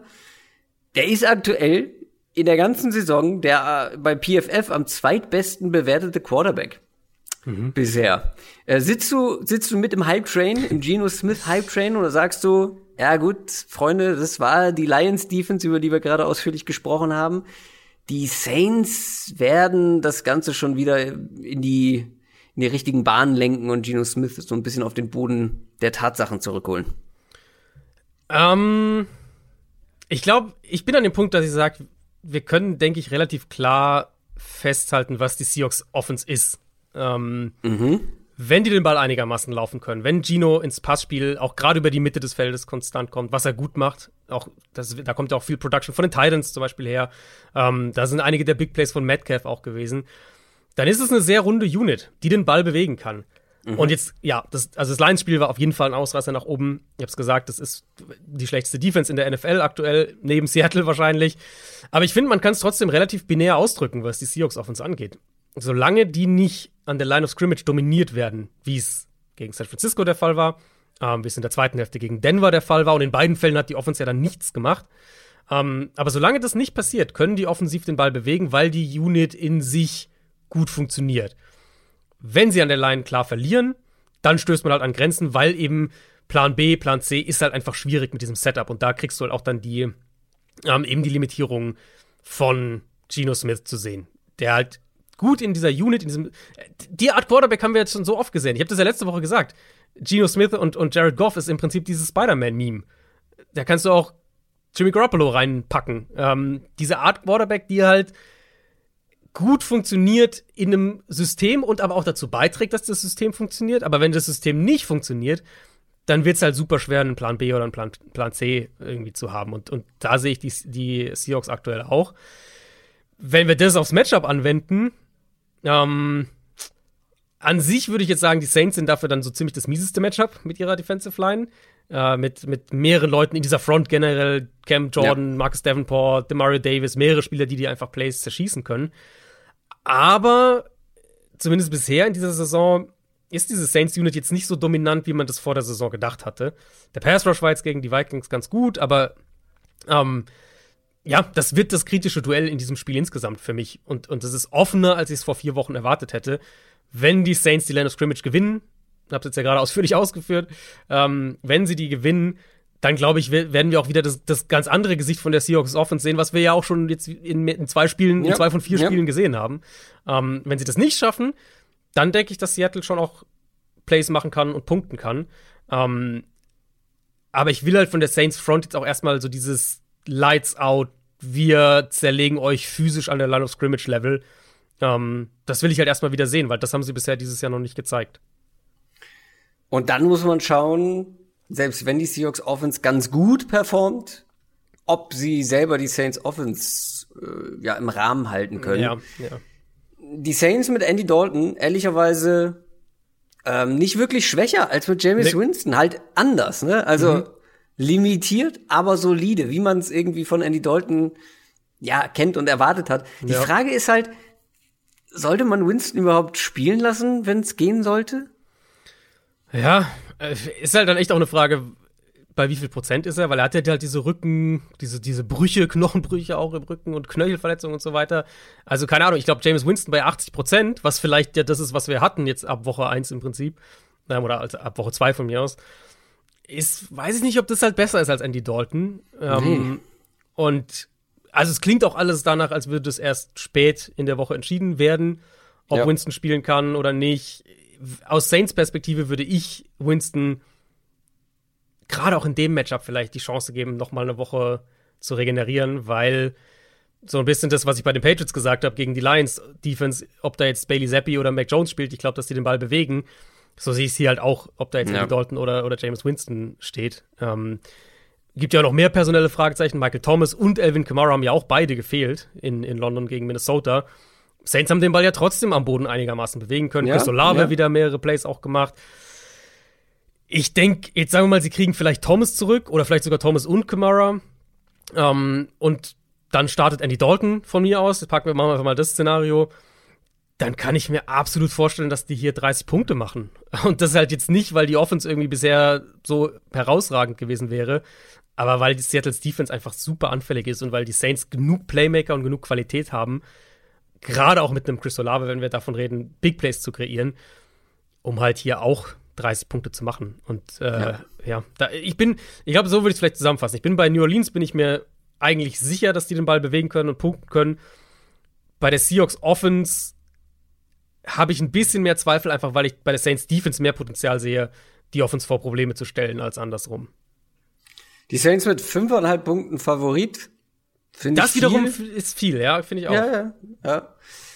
Aber ich bin trotzdem schon klar auf der Saints-Seite. Also, ja, ja. da will ich erstmal die Seahawks Defense sehen. Die wird alle Hände, alle Hände voll zu tun haben. Mhm. Vor allem, wenn Camara zurückkommt. Ähm, ja, da glaube ich, wird nicht so viel gehen auf der Seite des Balls. Deswegen, da müssen sie dann erstmal mitgehen. Ja, also Und mit den fünfeinhalb würde ich ehrlicherweise Seattle nehmen, wenn du mir fünfeinhalb Punkte gibst, weil so viel Vertrauen habe ich jetzt auch wieder nicht bisher in die Saints. Deshalb mhm. finde ich, haben sie nicht, oder das, das, das rechtfertigen ihre bisherigen Auftritte nicht. Aber einfach, wenn es ums Pick'em geht, dann bin ich auch bei New Orleans. Und dann sind wir bei den New, New na, England, New England Jets wollte ich gerade sagen. Um ai, Gottes ai, Willen. Ai, um Gottes Willen. New York Jets gegen die Miami Dolphins. Völker gleich die, New York Verbot. Ja, das wäre schlimm. Ich war noch nie da. Ich will aber hin. ähm, wie auch immer. Äh, die Jets, ja, die stehen 2 und 2, haben gerade die Steelers geschlagen und die Dolphins haben ihre erste Niederlage der Saison kassiert gegen die Bengals. Ihr habt es in den News gehört, ihr habt es mitbekommen, ihr habt es gesehen, höchstwahrscheinlich. Die Dolphins haben Tua Tango Vailoa verloren. Das war das Thema rund um die Dolphins in der vergangenen Woche. Aber wir gucken jetzt hier sportlich drauf. Sportlich, ja, hart. Weil ich glaube, selbst gegen die Bengals hätte man mit Tua gute Chancen gehabt, dieses Spiel zu gewinnen. Und die Chancen sind mit Teddy Bridgewater grundsätzlich kleiner. Das hat man dann auch gegen die Bengals direkt gesehen. Mhm. Aber was man, finde ich, auch sehen konnte, ist, die sind so gut organisiert in der Offense, so, ja, schematisch so gut, die können halt auch so den Ball gut bewegen. Und ja, die Jets Defense sah jetzt ein bisschen verbessert aus letzte Woche. Aber das wird trotzdem nicht einfach gegen die Dolphins, auch wenn Teddy Bridgewater da spielt. Ja, ähm, ich denke, es wird. Jetzt haben sie, also natürlich in dem Spiel wurde er dann so gesehen ungeplant reingeschmissen. Das mhm. hast du natürlich, der Gameplan ist natürlich auch gerade noch mit einer kurzen Woche und sowieso auf Tour ja. ausgerichtet. Bridgewater sah jetzt nicht gut aus in dem Spiel. Ähm, er ist halt schon noch ein anderer Quarterback-Typ als Tour. Also vor allem dieses Quick Twitch Passing, schneller Release, Ball schnell raus. Das hat er ja so einfach nicht. Und das ist ja halt einfach in Kombination mit, mit Accuracy ist das ja einfach ein, ähm, gerade in der, diese Kurzpass-Accuracy ist es ja eine der Qualitäten von Tour. Insofern würde ich vermuten, dass wir in dem Spiel weniger jetzt dieses RPO-Game bekommen, was Tour ja nach wie vor auch sehr gut macht und was ja auch Mike McDaniel so ein bisschen übernommen hat. Ähm, und dafür mehr klassische Shannon-Offense. Also mehr Under-Center-Play-Action-Passspiel in Kombination eben auch mit dem Run-Game gegen eine Jets-Defense, die jetzt wirklich keine, keine Bäume ausgerissen hat, was die Run-Defense angeht. Ähm, Jets Secondary war gegen Pittsburgh wieder besser, was aber sicher auch am Gegner lag. Und ich, also gerade was die Safeties und Linebacker angeht bei den Jets, hm. da hätte ich schon, äh, oder, oder aus Jets Perspektive habe ich da schon Bauchschmerzen, wenn ich jetzt dran denke, dass, äh, dass Tyreek Hill und Jalen Waddle in, einem, in der Offense warten, die eben wirklich diese Matchups ja auch forciert ein Stück weit. Ähm, Gerade wenn halt die Jets in Zone Coverage sitzen. Und ja, also mit Bridgewater fehlen auf jeden Fall ein paar Prozentpunkte zu Tour. Das, das würde ich auch ganz klar so unterstreichen. Aber halt ein paar Bootlegs, wo du ein bisschen mal tief gehst, zwei, dreimal tief aus der Pocket. Ich glaube, die hat auch Bridgewater drin. Und ähm, dann kann ich mir schon vorstellen, dass das zusammen mit dem Run-Game und der Defense natürlich, dass das dann reicht gegen die Jets. Da greifst du natürlich schon voraus. Wir haben noch die andere Seite des Balls und mhm. da ist Zach Wilson das erste Mal diese Saison letzte Woche am Start gewesen. Das war ja bis kurz vor Ende ganz schön holprig, beziehungsweise vor allem die erste Halbzeit. Hat sich dann so ein bisschen gefangen und dann vor allem hinten raus einen sehr guten Drive zum Sieg. Aber auch hier so ein bisschen wie bei Kenny Pickett, auch wenn Zach Wilson jetzt kein Rookie mehr ist, gerade halt für so einen jungen Quarterback mit noch bisher wenig Erfahrung, die Dolphins Defense, das wird ein harter Brocken. Gerade an der Line ja. wird ja. das extrem eklig, ne? Also wir sind bei den Jets, glaube ich, auf beiden Seiten, was die mhm. Offensive Tackles angeht, beim bitter, Backup ja. der Backups, also auf jeden Fall fünf Offensive Tackles insgesamt sind da schon verletzt. Ja, das ist wirklich extrem. Um Und jetzt kommt halt ein Dolphins Pass Rush, der ja ganz gut ist. Ja, und das ist halt auch bei Zach Wilson, also du hast ja schon eigentlich gut gesagt, so ein bisschen hot and cold in dem Steelers-Spiel gewesen. Lange mhm. cold und am Ende hot. Ähm, aber auch sein Spiel aus der Pocket ist halt nach wie vor inkonstant. Das will ich mir noch mal genauer anschauen. Auch dann jetzt, die Jets haben jetzt ja auch ein paar ganz gute Tests vor der Brust. Ähm, werde ich, da will ich noch ein bisschen drauf achten, wie er sich da in der Pocket gibt. Und das ist hier halt auch ein Schlüssel für mich, weil die Dolphins, klar, Dolphins haben immer noch Cornerback-Fragen zumindest falls Byron Jones weiter ausfällt, dass er auch ein Spieler, der diese Woche theoretisch zurückkommen könnte. Ähm, klang jetzt so ein bisschen vorsichtiger noch, hatte ich den Eindruck, aber das muss man einfach Ende der Woche sehen. Wenn er nicht spielt, außerhalb von Xavier Howard, sind die natürlich auch angreifbar in der Secondary. Aber ich weiß halt nicht, inwieweit die Jets das überhaupt ausnutzen können, weil das ist für mich ein Matchup, das Miamis Defense sehr entgegenkommen sollte, indem sie Wilson viel blitzen und halt die Jets Offensive Line, die einfach super angeschlagen ist auf der Tackle-Position, ähm, dann auch richtig attackieren kann. Also letzte Woche hat ja Elijah Vera Tucker hat Left Tackle gespielt mhm. mit Max Mitchell und dann und dann McDermott auf Right Tackle, nachdem Mitchell halt auch verletzt raus musste. Ja, also da, da, muss man natürlich auch schon so ein bisschen das so ein bisschen in Schutz nehmen dann, weil das ist natürlich, wenn du irgendwie bei Tackle 4 und 5 oder was auch immer angekommen bist, ähm, ist es klar, dass du Probleme bekommst und das wirkt sich natürlich auch aufs Run Game aus. Run Game der Jets ist auch nicht gut. Da hatten sie jetzt auch gegen die Bengals sowieso Probleme, aber auch gegen Pittsburgh, wo wir eigentlich über die problematische Run Defense noch gesprochen ja. hatten. Ja, war das auch überschaubar und deswegen denke ich, also ich denke, die Dolphins werden das defensiv sehr aggressiv spielen und sagen, okay, Zach Wilson, dann zeig uns mal, dass du uns schlagen kannst. Und ja, ja, Tendenz für mich halt dann schon eher, dass er das aktuell noch nicht kann. Ja, dann hoffen wir mal, dass er nicht abgelenkt ist und versucht bei Giselle Bündchen in die DMs zu sliden. Aber das ist ein anderes Thema. Äh, die Dolphins äh, wegen Tours Ausfall, aber nur mit drei Punkten Favorit Aber, also, ja. ich habe das Offensive Scheme angesprochen. Wie gesagt, die werden den Ball bewegen, auch wenn das Teddy Bridgewater ist. Und vor allem die Defense. Ich sehe nicht, wie die Jets hier wirklich, ja, eine ne ausreichend hohe Punktzahl irgendwie aufs Board bekommen. Ja, ich meine, fairerweise muss man natürlich sagen, wir haben jetzt diese Offense noch nicht, also mit, mit Bridgewater nur in, in äh, In-Game-Wechsel gesehen, was jetzt nicht so wahnsinnig aussagekräftig ist, aber wir haben die Offense noch nicht in ihrer explosiven Variante gesehen wie, wie mit Tour. Ähm, also so ein kleines bisschen, vielleicht darf man da schon Klar, skeptisch sein, aber. Klar, aber ich, also das ist ich, die eine Seite des Balls. Genau, ich wollte gerade sagen, ich sehe das Problem halt echt eher auf der anderen Seite des Balls, aus Jets Perspektive. Ja, aber es könnte ein, ja, ein sehr defensiv orientiertes, punktearmes Spiel werden, wenn es schlecht läuft. Ja, das könnte ich mir durchaus vorstellen. Tampa Bay Buccaneers 2 und 2 gegen Atlanta Falcons 2 und 2. Die Falcons haben jetzt zweimal, äh, zweimal in Folge gewonnen, zuletzt gegen die Browns. Und bei den Bucks ist es genau das Gegenteil. Zwei Niederlagen in Folge. Die wurden von den Chiefs richtig auseinandergepflückt. Die Bucks Offense hat ja wirklich ernstzunehmende Probleme, obwohl die Playmaker zurück waren. Äh, das war jetzt gerade so ein beiläufiger Gag, aber Tom Brady hat auch wohl Probleme zu Hause. Das mhm. erklärt wahrscheinlich auch die, die Abwesenheit da kurz vor der Saison. Ähm, ich bin, ja, kann man, kann man einfach nicht viel zu sagen, aber ich glaube halt schon, dass man das kaum komplett ausblenden kann. Und wenn das bei einem Quarterback stattfindet, dann ist das, glaube ich, auch eine Sache, die da irgendwo mit reinspielt. Aber generell ist das schon dürftig insgesamt. Ne? Auch das Run-Game, da geht gar nichts bei den Bucks. Und dabei werden die Falcons ja gerade da verwundbar. Also, das hat man bei den Browns jetzt nochmal wieder gesehen, aber die, die Bucks sind aktuell offensiv ähm, am struggeln. Wobei man hier natürlich auch so, so einen kleinen Bounceback erwarten könnte.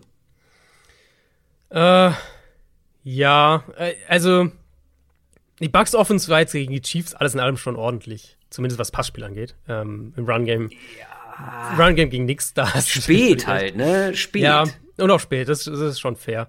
Ähm, ich bleib halt bei Tampa Bay noch so ein bisschen entspannt, einfach weil ich sag, diese Offense ist halt abhängig davon, dass sie ihre Playmaker auch hat, weil es ist jetzt keine Offense, die, die dich schematisch irgendwie ähm, in eine wahnsinnig vorteilhafte Situation bringt oder in puncto Play-Calling.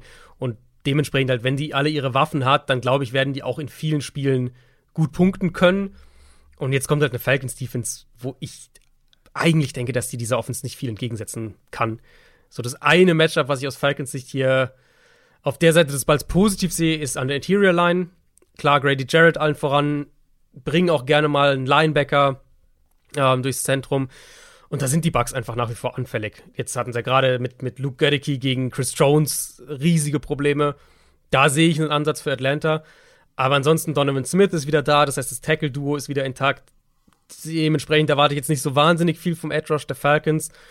Und dahinter, ich habe das ja schon ein, zwei Mal gesagt, ich mag das Talent in der Falcons Secondary mit, mit AJ Terrell, klar, allen voran, aber auch die beiden Safeties. Casey Hayward ist eine solide Nummer zwei. Ich glaube halt, dass zum einen die Bucks allein mit ihrer Physis den Falcons hier Probleme bereiten werden und auch, dass, dass in der Mitte Chris Godwin und Cameron Braid, ähm, dass die Matchup-Probleme sein werden für diese Falcons Defense und, und dass dann unterm Strich auch das Run-Game für Tampa Bay besser funktioniert, als jetzt vor allem gegen die Chiefs, wo es ja überhaupt nicht funktioniert hat. Und das, ich sehe, also, ich sehe nicht, wie Atlanta das defensiv irgendwie stoppen will. Ja, grundsätzlich gehe ich da mit, aber die Bugs Offense steht gerade so ein bisschen unter Sonderbeobachtung. Mhm, das ist, glaube ich, auch fair. Also, wenn die, ich meine, letzte Woche kamen die ja gerade alle wieder zurück. Ähm, wenn die jetzt alle wieder zusammen sind, jetzt haben sie alle nochmal zusammen gespielt, dann muss auch mehr kommen. Also, äh, ja. das ist absolut fair. Auf der anderen Seite die Falcons, die können den Ball gut laufen. Mhm. Äh, insgesamt jetzt sind sie bei über fünf Yards pro Rushing Attempt.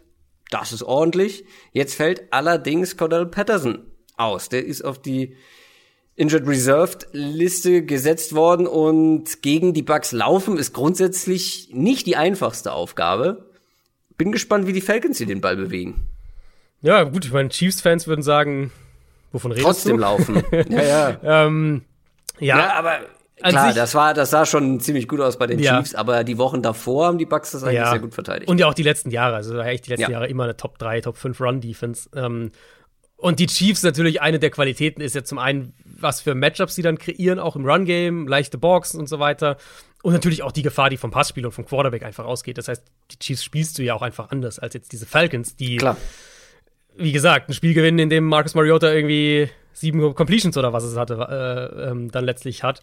Er wird hier mehr brauchen. Er wird hier mehr brauchen, das denke ich auch. Ich meine, Atlantas Run Game funktioniert schon auch schematisch und von den Designs sehr gut. Da machen die, also die probieren ja auch einfach viel aus. Ähm, jetzt ging, du hattest halt ja Caleb Huntley, der für 5,6 Yards läuft und dein Freund Tyler Allgeier für 8,4. Also, du kriegst ja, ja diese, diese Productions ja. von random Running Backs, selbst jetzt ohne, ohne Patterson. Ja, aber es war die Browns Run Defense. Genau, weil es gut designt ist und natürlich, weil das Matchup dann auch passt. Da sehe ich die Bucks Defense dann doch schon mal, doch selbst jetzt nach diesem Chiefs-Spiel auch, sehe ich sie auf einem ganz anderen Level. Ähm, ja.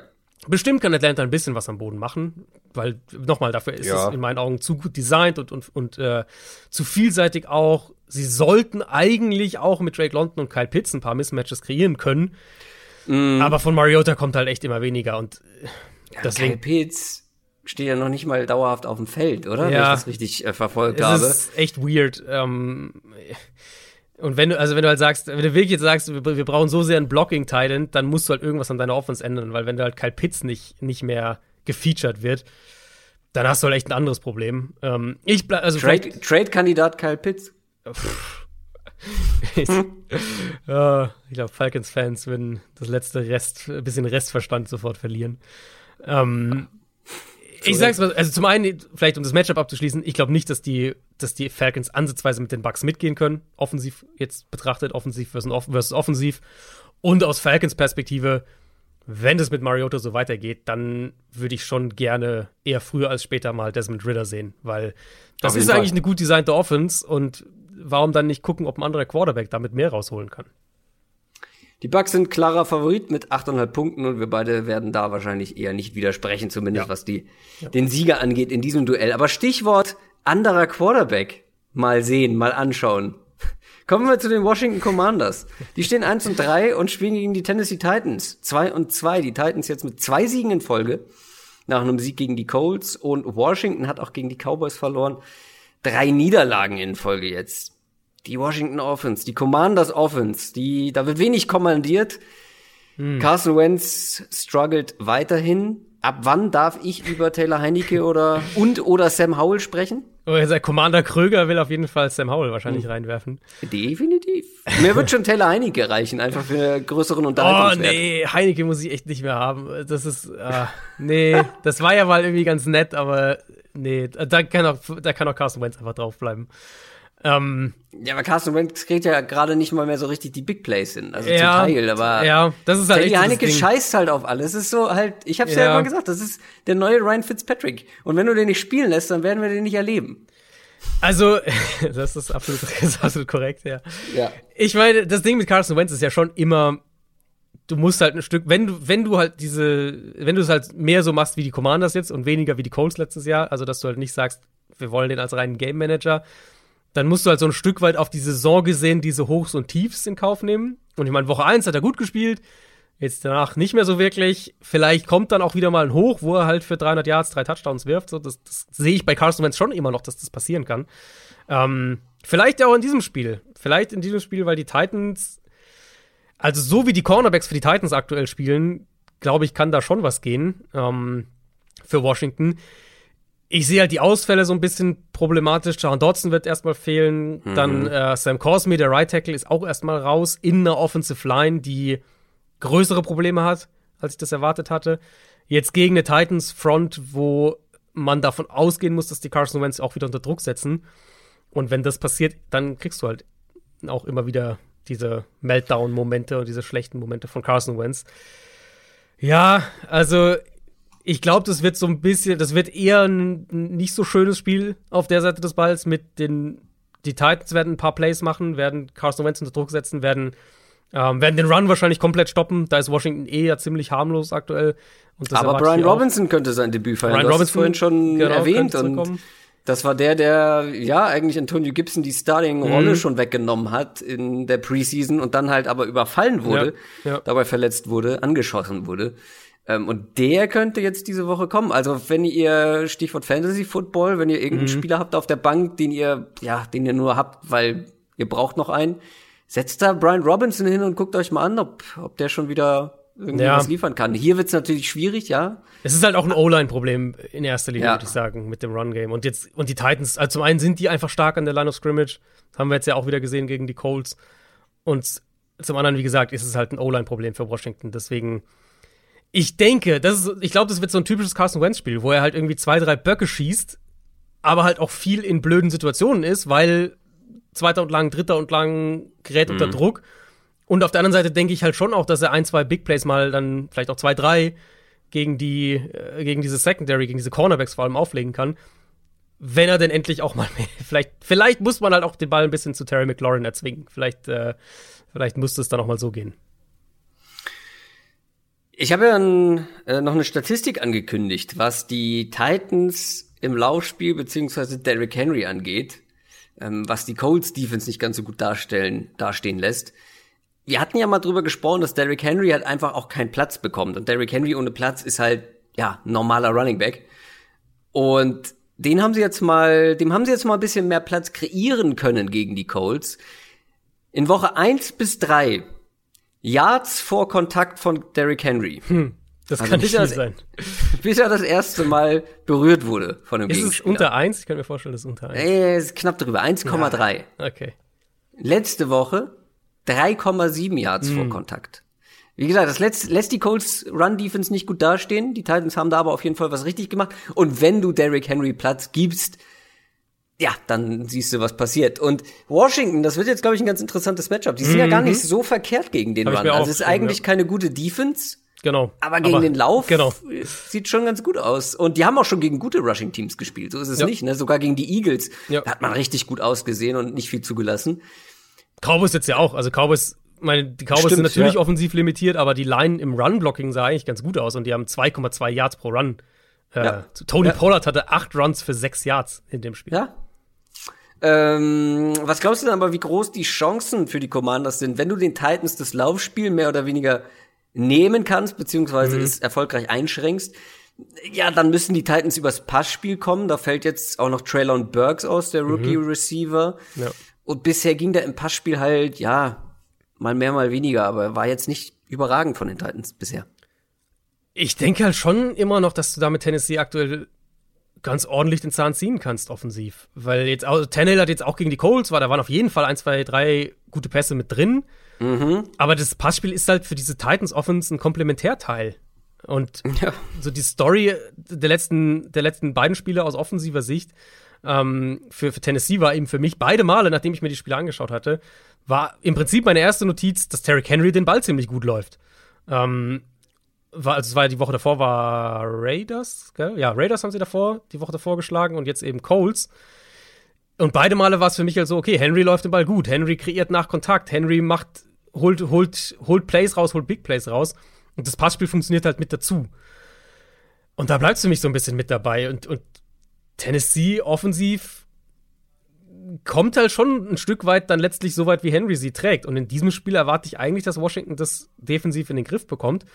Und dementsprechend denke ich halt, dass es auch hier eher auf der Seite zäh wird. Also das ist für mich ein Spiel, wo ich ich weiß nicht, was das Over-Under ist, aber ich würde zum Under tendieren, weil ich glaube, das wird in beiden, auf beiden Seiten des Balls wird das unangenehm für die jeweilige Offense. 42,5. Ja, gib mir so ein mir so ein 2017 oder sowas in dem Spiel. Hm. Titans auf jeden Fall auswärts knapp, knappe mit zweieinhalb Punkten Favorit. Ich glaube, das könnte ein enges Spiel werden. Du hast ja gesagt, mhm. was hast du gesagt, 2017? Mhm. Ja. ja. so ein Drei-Punkte-Spiel. Das ist für mich nicht überraschen. Offen. Also ist für mich auch offen, weil ich, ja. also ich traue halt Washington eher zu, diese drei, vier Big Plays durch die Luft aufzunehmen. Ja, mit was, Terry McLaurin. Genau, was ja. halt in so einem engen Spiel dann der Unterschied einfach sein kann. Ähm, und den Titans traue ich das weniger zu. Und ich, ich denke eben, dass die Außer Titans vom Matchup her, auf der, also offensiv Titans Offens, dass das halt für die kein gutes Matchup ist. Glaube ich auch, aber trotzdem ist halt auch ein Derrick Henry immer in der Lage, dann so einen genau. 60-Yard-Run-Touchdown Klar, dann, wenn das passiert, ich meine, dann, das ist halt das, das ist das eine Argument für die Commanders, dass sie halt den Run gut stoppen. Wenn sie halt dann irgendwie doch so einen 60-Yard-Touchdown-Run hin äh, zulassen, dann werden sie es wahrscheinlich auch nicht gewinnen. Ich tendiere aber, glaube ich, insgesamt ein bisschen zu den Titans. Aber mal schauen. Ähm, aber Stichwort 60 Yard Run Touchdown ist ganz passend, beziehungsweise ich glaube, es waren noch deutlich mehr. Äh, wir sprechen über die Houston Texans. Äh, die spielen in Jacksonville gegen die Jaguars. Die Texans stehen 0-3 und 1 sind noch ohne Sieg nach der Niederlage gegen die Chargers und die Jaguars haben im Regen Philadelphias verloren, sind eingebrochen und haben eine Führung aus der Hand gegeben. Da haben wir die Jaguars Offense und die ja, alles rund um die Jaguars eigentlich und vor allem auch natürlich Trevor Lawrence so gelobt. Und ich habe ja sogar gesagt, unterschätzt mir die Jaguars gegen die Eagles nicht. Und dann sah das ja auch erst richtig gut mhm. aus. Ja. Dann gab es aber viele Fehler von Lawrence. vier Turnover-worthy Plays, aka vier Fumbles. Dann noch mhm. einer von Robinson, glaube ich, noch mit dazu. Das ist ein bisschen viel. Und das Ding ist jetzt aber, das war halt gegen eine Eagles Defense. Jetzt kommt eine Texans Defense, ähm, die ja, haben auch den Chargers offensiv schon das, den Raum für so einen kleinen Bounceback gegeben. Werden wir auch einen offensiven Bounceback der Jaguars erleben gegen die Texans? Also ich würde echt nicht überreagieren auf dieses Eagles-Spiel aus Jaguars Sicht. Gar nicht so sehr mhm. wegen dem Gegner, sondern halt einfach wegen den Umständen. Es hat ja unfassbar geregnet da. Und ja. also von diesen Fumbles, ich weiß, ich will sie keine Zahl sagen, aber ich glaube, dass, dass mehr als einer wetterbedingt war. Und zwar habe ich vor allem den im Kopf noch, wo Lawrence so aus der Pocket rollt und den Ball ja einfach fallen lässt. Also, ne, un unbedrängt, mhm. so eigentlich mehr oder weniger. Ähm, und diese Turnover waren natürlich auch das, was das Spiel gekippt hat, weil die Eagles dann kurzes Feld jeweils aus, aus ich glaube, den beiden ersten Fumbles mit kurzem Feld Touchdowns gemacht. Ähm, ich sehe die Jaguars Offense nach diesem Spiel jetzt nicht drastisch anders als davor, außer dass ich vielleicht wenn sie das nächste Mal in, in starkem Regen spielen, ein bisschen skeptischer bin. Ich halte es immer noch für eine sehr gut designte Offense, die ähm, Matchups kreieren wird, die jetzt gegen eine Texans Defense spielt, wo Jacksonville nicht so klar in der Line of Scrimmage verlieren wird, wo das Wetter vermutlich nicht so ein Faktor sein wird. Und dann denke ich auch, dass die wieder konstanter den Ball bewegen. Über die Mitte des Feldes vor allem, wo die Jaguars ja bisher auch echt eigentlich, eigentlich jede Woche gut waren. Chargers konnten da auch den Ball sehr gut verteilen. Und halt auch am Boden. Also da Texans Run Defense ist okay, aber jetzt auch nicht viel mehr. Ähm, da sollten wir eigentlich wieder so diese, diese, äh, ja, eigentlich sehr gut ausbalancierte Jaguars Offense, glaube ich, mehr sehen. Ich bin gespannt, was die Texans mit, mit äh, Stingley und Petrie, ihren beiden Rookie-DBs, machen in dem Matchup. Wie sie die vielleicht rumbewegen, ob sie, wie sie vielleicht auf einen, auf einen Spieler wie Christian Kirk reagieren. Das könnte so vielleicht so ein bisschen low-key ein interessanteres Matchup werden, als äh, dass man es vielleicht auf den ersten Blick denkt, auch aus, aus schematischer Perspektive, aus Matchup-Perspektive. Aber mein Vertrauen in die Jaguars Offense ist einfach ein gutes Stück höher und da hat jetzt dieses Eagles-Spiel ähm, einfach aufgrund der Umstände auch nicht viel dran geändert.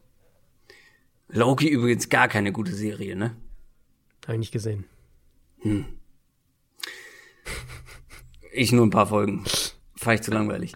Äh, zu wenige Wortwitze wahrscheinlich drin.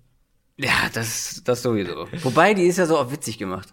Loki ist ja so ein, ist ja. Ja, ja. Ich muss, also, ich bin eigentlich bei diesen ganzen, wie, wie nennt man dieses Marvel. Genre denn? Ist, nennt man also, einfach Marvel, also Superhelden. Also Loki ist Marvel, deswegen. Ja, also ich bin bei diesen ganzen Superhelden-Geschichten eigentlich echt raus, muss ich echt sagen. Ja, Marvel ist too much, aber da möchte ich jetzt keine, keine Glaubenskriege hier äh, aufmachen. Ja. Ähm, aber Stichwort, ja, Superhelden, Stichwort Dämon. ich dachte, du gehst jetzt auf Davis Mills oder so aus, aus der Transition raus. Nee. Dämon Pierce. Hm. Damian Pierce, erstes richtig starkes Spiel. Darauf wollte ich ja eigentlich hinaus mit oh, meinem, äh, okay. keine Ahnung, plus 60 Yards Touchdown Run. Ja, ja. Die Texans Offense bleibt weiterhin unangenehm zu bespielen. Die kriegst du nicht, die kriegst mhm. du nicht ausgeschaltet. Ähm, übrigens, Damian Pierce, under the radar, schon mehr Total Yards, Rushing Yards, als Derrick Henry und Delvin Cook zum Beispiel. Hm. Ist auch mittlerweile bei den Buchmachern auf Platz zwei, was, äh, was den Rookie des Jahres, Offensive Rookie of the Year angeht. Und wer ist eins immer noch Kenny Pickett, oder was? Nee, Chris Olave. Na, Kenny Pickett wird natürlich jetzt steigen, wenn er jetzt Starting Quarterback ja, ist, der einzige ja. Rookie Starting Quarterback. Ja, aber Damian Pierce, äh, wenn er so weitermacht, und wie gesagt, das könnte der Anfang äh, gewesen sein. Aber jetzt, also, äh, Butter bei die Fische, jetzt kommt, jetzt kommt die Jaguars Defense, die außer halt im Regen gegen Philadelphia echt unangenehm war bisher für die meisten mhm. Mannschaften und wahrscheinlich dann auch für, für Houston. Ja, Eagles haben das halt schon echt gut gemacht, auch am Boden. Ich meine, zum einen haben die Eagles halt die beste Offensive Line der Liga, aber sie haben ja auch wirklich ein, ein sehr, sehr, sehr, sehr gutes Run-Scheme, in dem Jalen Hurts intensiv eingebunden ist, klar. Alles, was sie mit den Run-Pass-Options darauf aufbauend auch machen. Um, ähm, und haben da die, die Jaguars Front mit ihrem Speed und ihrer Athletik auch so ein bisschen ausgehebelt. Da sehe ich die Texans halt nicht. Also Houston ist natürlich deutlich limitierter, was Run-Konzepte angeht, ähm, als die Eagles jetzt ja auch gegen in dem Chargers-Spiel der Großteil von dem, was, was, was sie offensiv gemacht haben, äh, beziehungsweise was, was Pierce offensiv gemacht hat, war ja auch nach Kontakt. Ne? Also der Großteil von seinen Yards kam nach Kontakt. Und ich denke, dass Jacksonville mit seiner Front, mit der Explosivität in der Front, dass sie da wieder deutlich besser vom Matchup her auch sich zu Hause fühlen und dann Davis Mills sich auch viel unter Druck setzen. Ähm, ich spannender finde ich die Receiver der Texans. Da haben sie jetzt auch gegen die Chargers echt einiges. Also da sahen die Texans Receiver sahen gut aus in dem Matchup. Ähm, aber auch hier würde ich aktuell sagen, dass ich den Jaguars in Coverage fast mehr, dass, ich die fast besser sehe als die, dass die Chargers Cornerbacks aktuell in Coverage. Ähm, deswegen, ich denke, dass, dass die Jaguars in dem Spiel zeigen, dass es jetzt nicht irgendwie so ein One-Hit-Wonder war und jetzt, jetzt brechen sie wieder ein, sondern dass das schon ein Team ist, was auf dem richtigen Weg ist. Ja, das sehen auch die Buchmacher so. Jaguars mit sieben Punkten Favorit. Die Jaguars sollten das hier gewinnen. Also wenn alles nach Plan ja. läuft, sind sie hier die deutlich besser. Also wenn sie das jetzt verlieren und auch zu Recht verlieren, jetzt nicht irgendwie durch drei fluky Plays oder sowas, sondern zu Recht verlieren, dann müssen wir über die Jaguars noch mal ein bisschen anders sprechen, weil dann, dann war es vielleicht wirklich so, dass man sie oder auch ich sie äh, überschätzt habe über die ersten Wochen. Die Panthers spielen im späten Slot gegen die San Francisco 49ers. Nur drei Spiele im späten Slot am Sonntagabend. Die 49ers haben mit einer sehr guten Vorstellung gegen die Rams gewonnen, stehen 2 und 2. Die Panthers haben gegen die Cardinals verloren, stehen jetzt 1 und 3. Die 49ers Defense ist sehr gut. Ich glaube, hm. das kann man festhalten. Ja. Äh, und die Panthers Offense nicht so wirklich. Sehr schlecht. Was wird ja. hier passieren? Ähm, ich glaube, Baker Mayfield wird einen sehr unangenehmen Nachmittag haben. Also, ich habe das, äh, ich habe der Monday Night Game kommentiert, die Niners gegen die Rams. Da habe ich das gesagt, ich habe es auch auf Twitter nochmal gepostet gehabt. Die, in meinen Augen haben die Niners die beste Defense in der NFL und spielen gegen die vielleicht schlechteste Offense in der NFL aktuell. Nicht, auf, was, nicht was individuelle Qualität angeht, aber was sie auf den Platz übertragen. Also, das ist ja furchtbar, was Carolina offensiv macht im Moment. ähm, und so deutlich wird Herr Franke selten. ja, ist ja wirklich, also auch, auch dieses Cardinals-Spiel. Ich meine, Cardinals die Cardinals servieren ihnen das ja eigentlich auf dem Silbertablett. Ja, die Cardinals haben alles dafür alles. gemacht, dass Carolina ja. äh, gewinnt. Äh, genau, also genau. Cardinals, ne, wieder mal langsam gestartet, wieder mies erste Halbzeit. Und die Panthers machen halt nichts offensiv. Den einen Drive dann ganz am Ende, als das Spiel eigentlich schon durch war, den haben sie dann noch, aber das ist offensiv schon super, super wenig. Ähm, ja. Es fängt natürlich irgendwo mit Baker Mayfield an, aber es ist halt wirklich auch nur eins von mehreren Problemen. Und als ob das jetzt nicht reichen würde, wenn ich sage, hier in meinen Augen die beste Defense gegen die wahrscheinlich schlechteste Offense in der Liga. Das spezifische Matchup ist ja auch noch verheerend, weil du diesen Foreman-Rush der Niners bekommst gegen, sagen wir mal, eine durchschnittliche Panthers-Line, aber halt vor allem einen Quarterback dahinter mit Mayfield, der unter Druck komplett eingeht und, und äh, der gegen den Blitz Probleme hat. Die Niners haben jetzt gegen die Rams auch gezeigt, dass sie durchaus auch einen aggressiveren Gameplan umsetzen können, wo sie ein bisschen mehr blitzen. Äh, größte Frage aus Niners Sicht hier ist für mich, wer in der Defensive Line ausfällt. Kinlaw hat ja dann nicht gespielt gegen die Rams. Ähm, Armstead musste verletzt raus. Das waren so zwei, also das sind so zwei Verletzungen, die ich diese Woche im Auge behalten würde. Aber ansonsten, also auch wie die Niners dahinter spielen. Linebacker-Level sowieso, aber auch Safety. Hufanga wieder ein Big Play gehabt. Unheimlich spielintelligent, unheimlich dynamisch, ähm, explosiv. Also wirklich ein Horror-Matchup eigentlich für diese Panthers Offense. Und äh, ja, die Panthers haben halt überall Probleme, die haben riesige Probleme damit, schematisch zu gewinnen, die haben Probleme damit, ähm, für oder unter Druck zu kreieren. Die haben einen Quarterback, der keine Probleme löst für diese Offense. Deswegen alles andere als ein dominanter Auftritt der Niners Defense wird mich hier echt überraschen. Ja, gehe ich mit. Auf der anderen Seite haben wir die 49ers Offense, die sah schon wieder, ja, richtig nach 49ers Offense mit Jimmy Garoppolo aus. ja. Yak is back, habe ich mir notiert. ja, sehr gut, ja. Das, das Yards after catch. Ähm, die sind zurück. Divo Samuel, Brandon Ayuk und ich glaube auch noch Kyle Juszczyk. Alle mit Bestwerten, was Yards after mhm. catch angeht in dieser Saison. Und Wenn sie das halt aufrecht erhalten können, also die Receiver so frei bekommen, und ich meine, das hat ja aber auch wirklich in jeder Situation geklappt, ne? Selbst bei Dritter und Lang, kurzer ja, Pass auf ja. Samuel. Der lange Touchdown von, von Samuel war ja eigentlich auch ja, das sowieso, ultra ja. fluky und auch ein schlechter Wurf eigentlich von Garoppolo.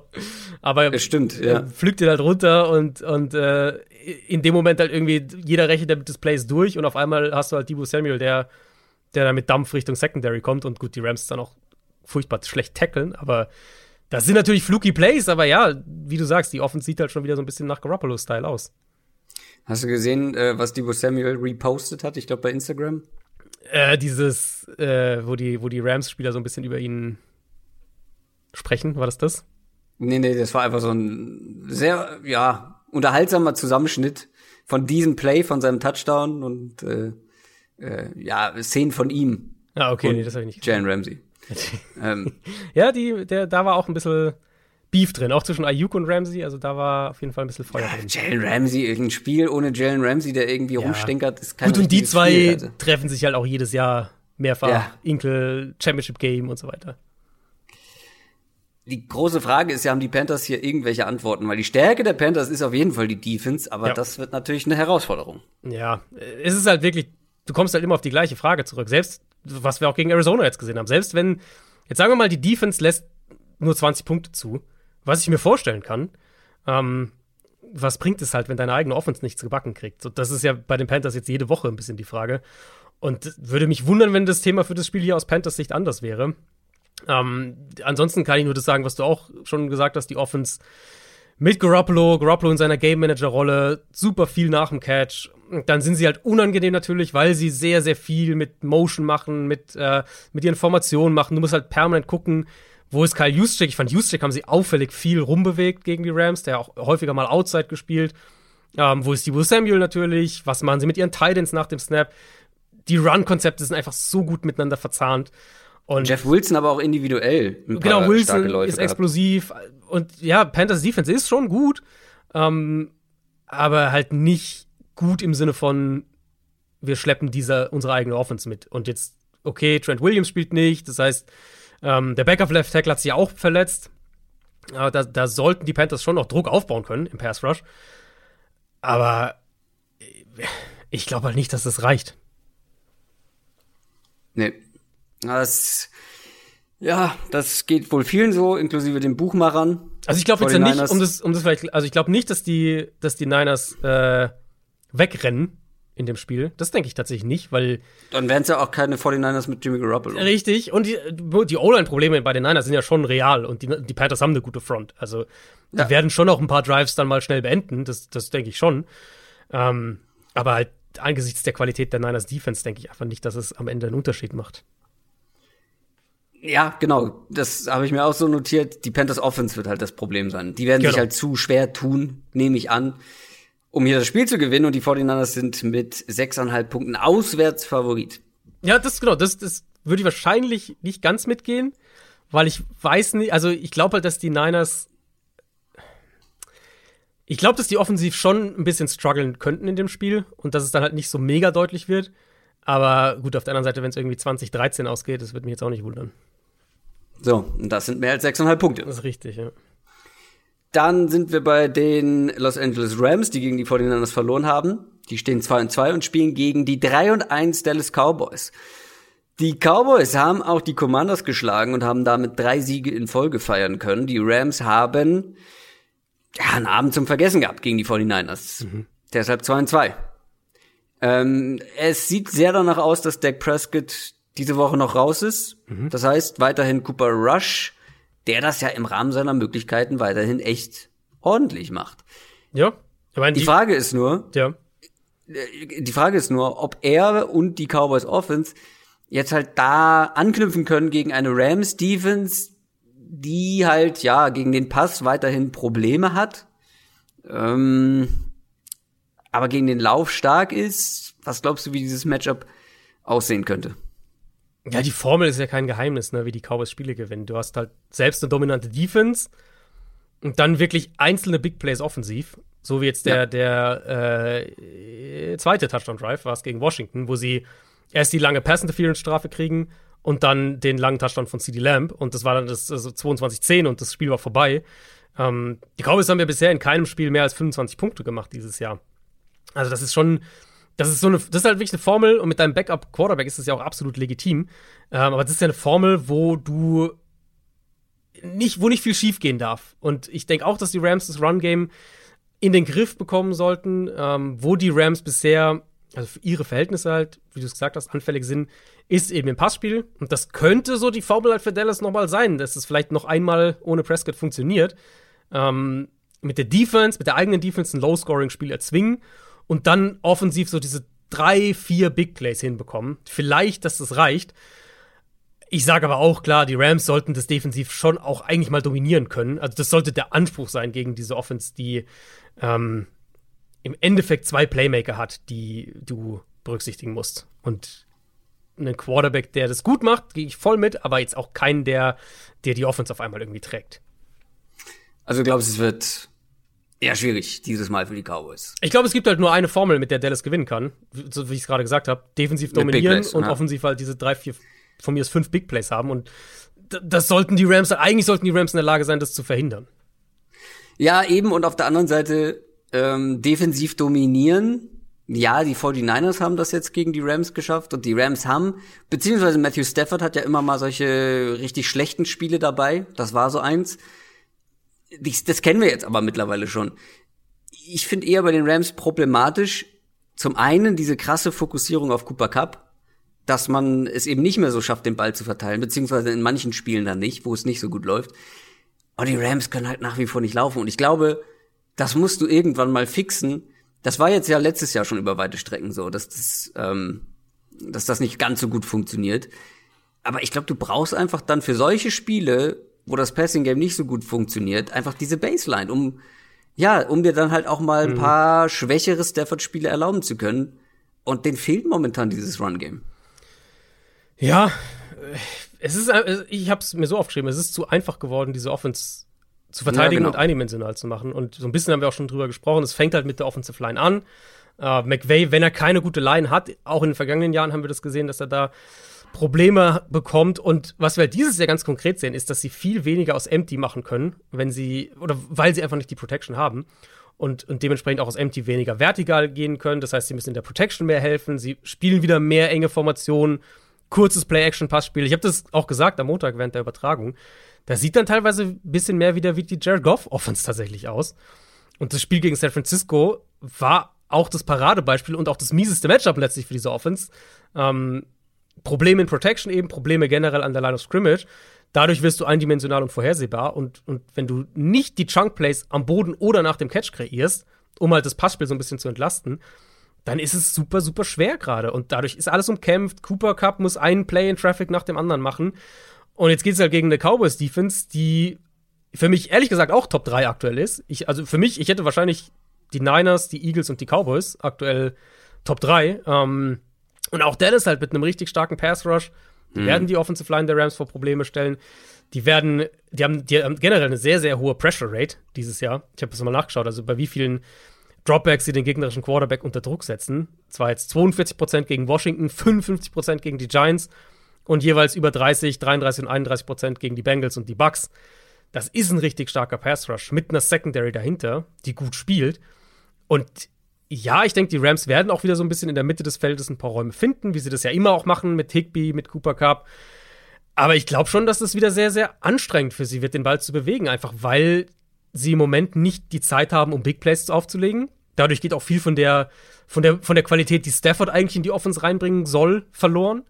Und eben, wie du gesagt hast, weil sie den Ball nicht wirklich laufen können und generell in der O-Line einfach Probleme haben.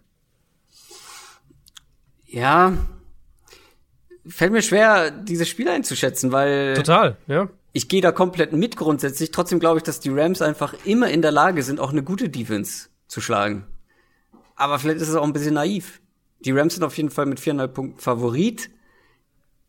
Aber die Cowboys, wenn sie ihre Big Plays bekommen, ich glaube halt, dass das schwer wird. Ich glaube, dass das nicht so funktionieren wird wie in den vergangenen Wochen.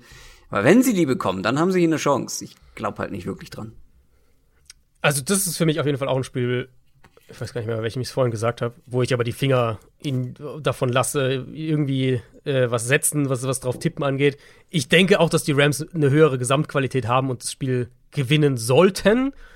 Aber es würde mich überhaupt nicht wundern, wenn sie es verlieren. Einfach, weil die Probleme, ich glaube, die Probleme in der Rams Offense sind halt strukturell stark genug, dass es nicht irgendwie, dass die nicht auf einmal zu 40 Punkten explodieren oder sowas. Und ähm, dann ist halt wirklich die Frage, können die Rams das defensiv besser machen als jetzt zum Beispiel gegen San Francisco und dann halt das Spiel auch so ein bisschen unschön vielleicht gewinnen, weil ich denke, das wird es brauchen in dem Spiel. Aber glaubst du, die Rams gewinnen? Ich denke, die Rams gewinnen, aber es ist halt, ja, doch, ich denke, sie gewinnen, aber mit den 4,5 Punkten würde ich wahrscheinlich Dallas nehmen. Du nimmst, du nimmst alles, was über drei Punkte ist, nimmst du nicht. Selten, ja, selten. Ähm, die Cardinals sind mit mehr als drei Punkten Außenseiter und zwar gegen die Philadelphia Eagles. Die Eagles sind das einzige ungeschlagene Team aktuell noch nach dem Comeback-Sieg gegen die Jaguars. Die Cardinals haben, ja, wir haben drüber gesprochen, mit Mühe gegen die Panthers gewonnen. Die Cardinals Offense ist weiterhin Stückwerk. Du hast mal einzig, so einzelne richtig starke Drives, richtig gute Drives und dann wieder einige hintereinander, die katastrophal aussehen. Das hilft nicht unbedingt, dass jetzt eine der besten Defenses der Liga kommt. Ja, meistens jede Woche das Gleiche. Ähm, die starten halt, ehrlich, wie der letzte Mensch. Also, als hätten die in ihrem Leben noch keinen Football gesehen. Jede Woche wieder. Und das ist halt, du kommst halt, die Frage ist dann eigentlich immer nur, nach den ersten, keine Ahnung, sagen wir nach den ersten vier, drei bis vier Drives von beiden Teams, die Frage ist eigentlich immer nur, ist das Loch schon zu tief und der Gegner zu gut, sodass Arizona da nicht mehr rauskommen kann?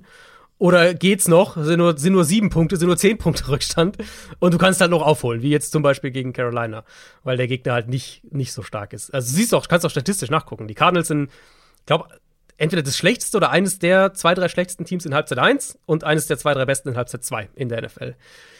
Problem hier ist halt, dass die Eagles in, meistens richtig stark in der ersten Hälfte sind. Ähm, jetzt abgesehen von dem Jaguars-Spiel. Und dann halt in der zweiten Hälfte regelmäßig Spiele wegverwaltet haben. Und wenn Arizona mhm. so auftritt wie bisher in der Anfangsphase, dann liegen sie halt irgendwie, keine Ahnung, zur Halbzeit 24-6 oder sowas hinten. Und dann gegen diese Defense zurückzukommen, das wäre sehr, sehr schwer. Also, das ist für mich wirklich ein ausschlaggebender Punkt hier. Wie startet Arizona offensiv? Ich denke eigentlich, dass sie schon den Ball bewegen können ein bisschen. Avante Maddox fällt vielleicht noch mal aus. Darius Slay ist ja auch Slay, ja. Genau. Ja. Wenn der ausfällt, wir haben jetzt gesehen, Marquise Brown, das, das funktioniert immer besser mit Kyler Murray. Da gäbe es dann auch noch mal einen Ansatzpunkt. Und ich denke auch, dass die Cardinals einfach mehr mit dem Run-Game noch machen sollten. Die haben im Moment mehrere Backs, die den Ball gut laufen. Sie haben Murray mhm. am Boden. Sag mal, sag mal, wer ist da mit bei? Äh, äh, Ino Benjamin ist da natürlich mit dabei. Mm, Ino Benjamin. Podcast-Favorite Ino Benjamin. Ja, down to ähm, talk, Darling. Absolut. Ja, nee, also wirklich, Connor läuft gut, Williams, wenn er den Ball kriegt, läuft auch ganz gut. Sie haben wirklich da mehrere Backs, die im Moment gut laufen und eben Murray noch mit dazu. Sie haben das Option-Run-Game, sie haben generell, finde ich, häufig habe ich den Eindruck, das Run-Game ist besser designt als das Passing-Game. Und ich glaube, das könnte halt auch helfen, hier ein bisschen einen Rhythmus zu finden. Die Eagles Run-Defense ist gar nicht so gut bisher. Ähm, die sind im unteren Liga-Drittel, was, was, äh, was Success Rate defensiv gegen den Run angeht. Die Cardinals haben jetzt gegen Carolina auch ein bisschen mehr mit, mit zwei Titans auf dem Feld gemacht. McBride hat endlich mal ein bisschen mehr gespielt. Ich glaube, da kann was gehen, aber ich habe halt im Moment nicht die, nicht, nicht die, nicht das Vertrauen, dass ich sage, jetzt plötzlich starten sie mal gut. Eigentlich denke ich, dass die Cardinals gegen diese Defense was machen können. Aber halt nicht, wenn sie wieder zur Halbzeit deutlich hinten liegen und dann eindimensional werden müssen.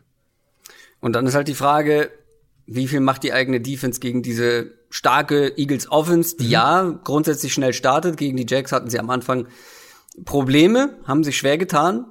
Aber da war das Wetter jetzt auch, das haben wir schon thematisiert, echt nicht gut für Offenses. In Arizona, ich habe mal spaßeshalber nachgeguckt, 32 Grad sollen es da werden. Ist auch ein Dach über Top-Temperatur. Also ja, gut, stimmt. ja, eh irrelevant, aber trotzdem wird schön, wird muckelig ähm, und wird nicht regnen vor allem. Ja. Und die Cardinals, also die haben aktuell nicht die Defense, die ja, die mich irgendwie anspringt und sagt, ihr stoppt die Eagles. Ja, die Front ist vielleicht ganz gut, aber du triffst halt jetzt auf die beste Offensive Line der Liga. Mhm. Und dann wird es halt, glaube ich, insgesamt sehr, sehr schwer mit all diesen Waffen, ähm, ja. die die Eagles einfach haben. Ja, das denke ich auch. also Arizonas Front ist ja eigentlich wirklich, die spielt mittlerweile, generell die Defense hat sie echt gefangen. Ich meine, die hatten diesen furchtbaren Auftritt gegen Kansas City, wo halt überhaupt nichts gepasst hat, angefangen mit einem mhm. desolaten Gameplan, muss man auch wirklich klar sagen. Ähm, dann Raiders-Spiel haben sie sich deutlich gesteigert, zweite Halbzeit war gut, Rams-Spiel war in Ordnung und jetzt Panthers war auch ein sehr, sehr gutes Spiel von der Defense. Ähm, natürlich kommt jetzt halt eine völlig andere Aufgabe. Beste O-Line der Liga, hast du schon gesagt. Mal gucken, Cardinals, also Zach Allen spielt eine sehr gute Saison, sie haben JJ Watt natürlich. Richard Lawrence fehlt noch, der Nose Tackle. Das wird gerade gegen den Run problematisch werden. Mhm.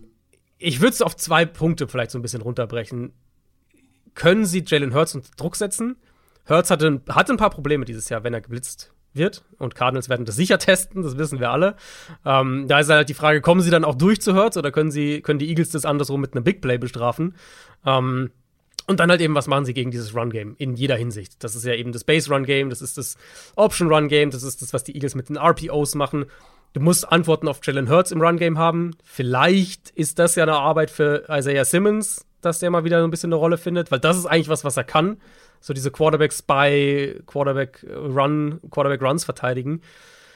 Und in der Secondary, Byron Murphy spielt bei den Cardinals eine gute Saison. Sie kriegen Antonio Hamilton zurück. Das war der, das war eigentlich, der war eigentlich als Nummer zwei Starting Corner eingeplant und hat sich dann ein paar Tage vor Saisonstart den Fuß beim Kochen verbrannt mit heißem Öl. Deswegen hat er jetzt vier Wochen nicht gespielt. Der kommt jetzt aber zurück und das Matchup ist natürlich gleich sehr, sehr, ähm, sehr, sehr schwierig mit AJ Brown, mit Devonta Smith, eben wie gesagt mit allem, was die Eagles in Pass-Design-Richtung machen, mit RPOs, mit den Screens. Ja, also die Eagles sind zu Recht hier Favorit. Ähm, ich glaube aber, dass die Cardinals das enger machen können, als, als es da den Buchmachern, die Buchmacher aktuell sagen. Also nimmst du die Eagles nicht mit fünf? Nee. Surprise, surprise. ja, aber würdest du es mal? Ich, also ich finde, dafür sind die Cardinals zu sehr. Dafür können die halt auch zu sehr heiß laufen, so ein bisschen. Deswegen, ich, ich könnte mir schon vorstellen, dass das. Und die Eagles sind ja selber so ein ich, bisschen ein Hot Ja, also du hast die, du hast die Cardinals Offense gerade sehr gut dargestellt, finde ich. Also, mhm. ich habe noch ein bisschen ich traue denen einfach dann gegen so eine starke Defense noch nicht so richtig. Ja, also sie können heiß laufen, sie haben diese richtig genau, gut ja. aussehenden Drives, aber es wirkt mir noch ein bisschen zu wackelig alles. Das ist, für mich ist halt wirklich der maßgebliche Punkt, was ich gesagt habe, dass sie halt schneller starten. Weil das Problem ist ja auch, wieso zum Beispiel die Cardinals, nachdem sie die letzten Jahre immer ja, aber sie tun es ja nicht. Nee, genau, das ist, das ist halt das Ding. Äh, die letzten Jahre waren sie eigentlich immer ganz weit oben, was Play-Action-Quote angeht. Das machen sie bisher kaum dieses Jahr, weil sie halt permanent hinten liegen und, und den Ball werfen müssen.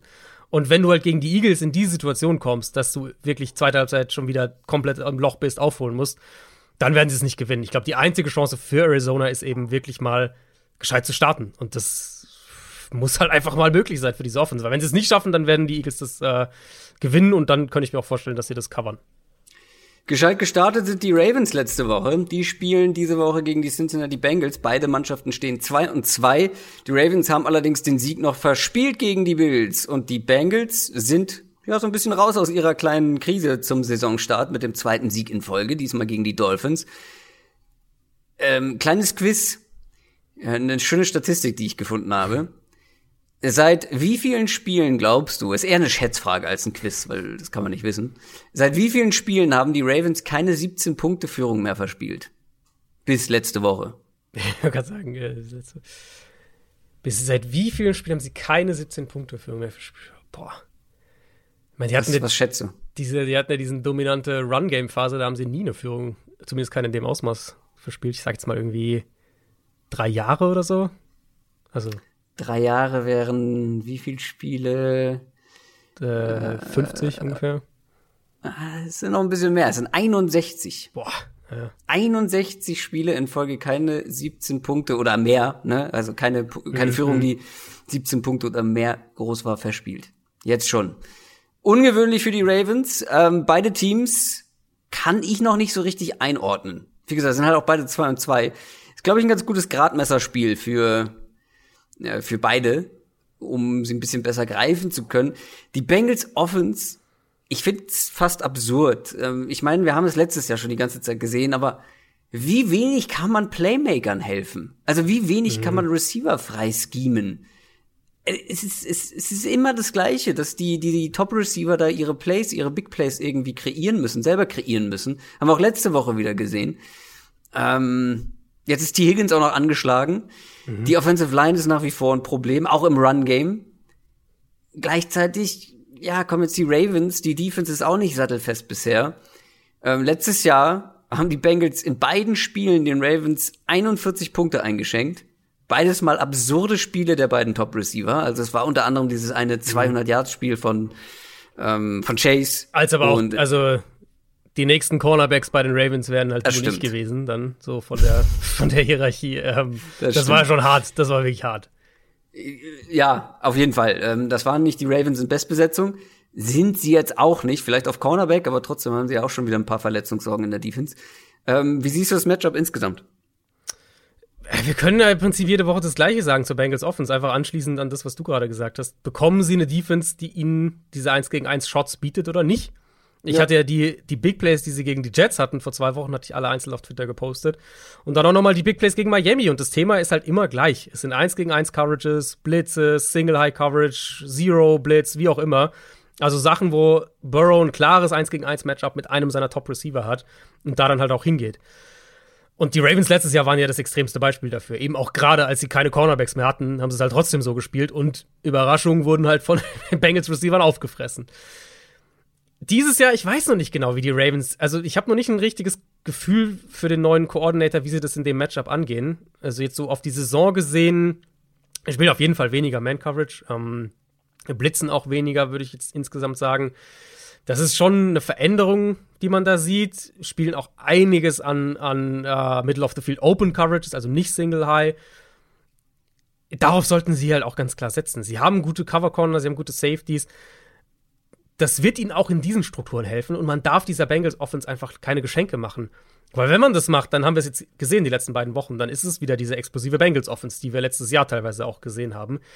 Wenn man diese Geschenke ihnen aber nicht macht, dann ist es einfach jedes Mal eine Offense, die riesige Probleme damit hat, den Ball konstant zu bewegen. Und eigentlich, also eigentlich ist es für die Ravens, nach dem, was wir jetzt in diesen ersten vier Spielen von, von Cincinnati gesehen haben, eigentlich sollte das auf dem Silbertablett klar sein, was, was Baltimore defensiv machen muss, in meinen Augen.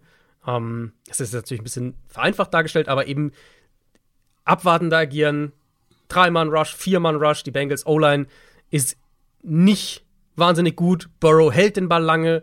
Wahrscheinlich wird man mit dem Vier-Mann-Rush auch durchkommen. Und dann halt darauf setzen, dass die Bengals den Ball nicht konstant bewegen können. Und die bisherige Erfahrung in der Saison zeigt eigentlich, dass dann das auch passiert. Wir müssen uns ein bisschen ranhalten. Wir sind hinten raus heute etwas begrenzt. Deswegen anderes Matchup. Bengals Defense, Baltimore Offense. Worauf kommt's an? Äh, ich habe das am Bildspiel auch so ein bisschen geschrieben. Ich denke schon, dass die Ravens, was ihre Passkonzepte angeht, jetzt nicht gerade sich an der innovativen Speerspitze bewegen. Hm. Aber ich hm. denke schon auch, dass Lamar Jackson halt einige Layups liegen lässt, die da wären.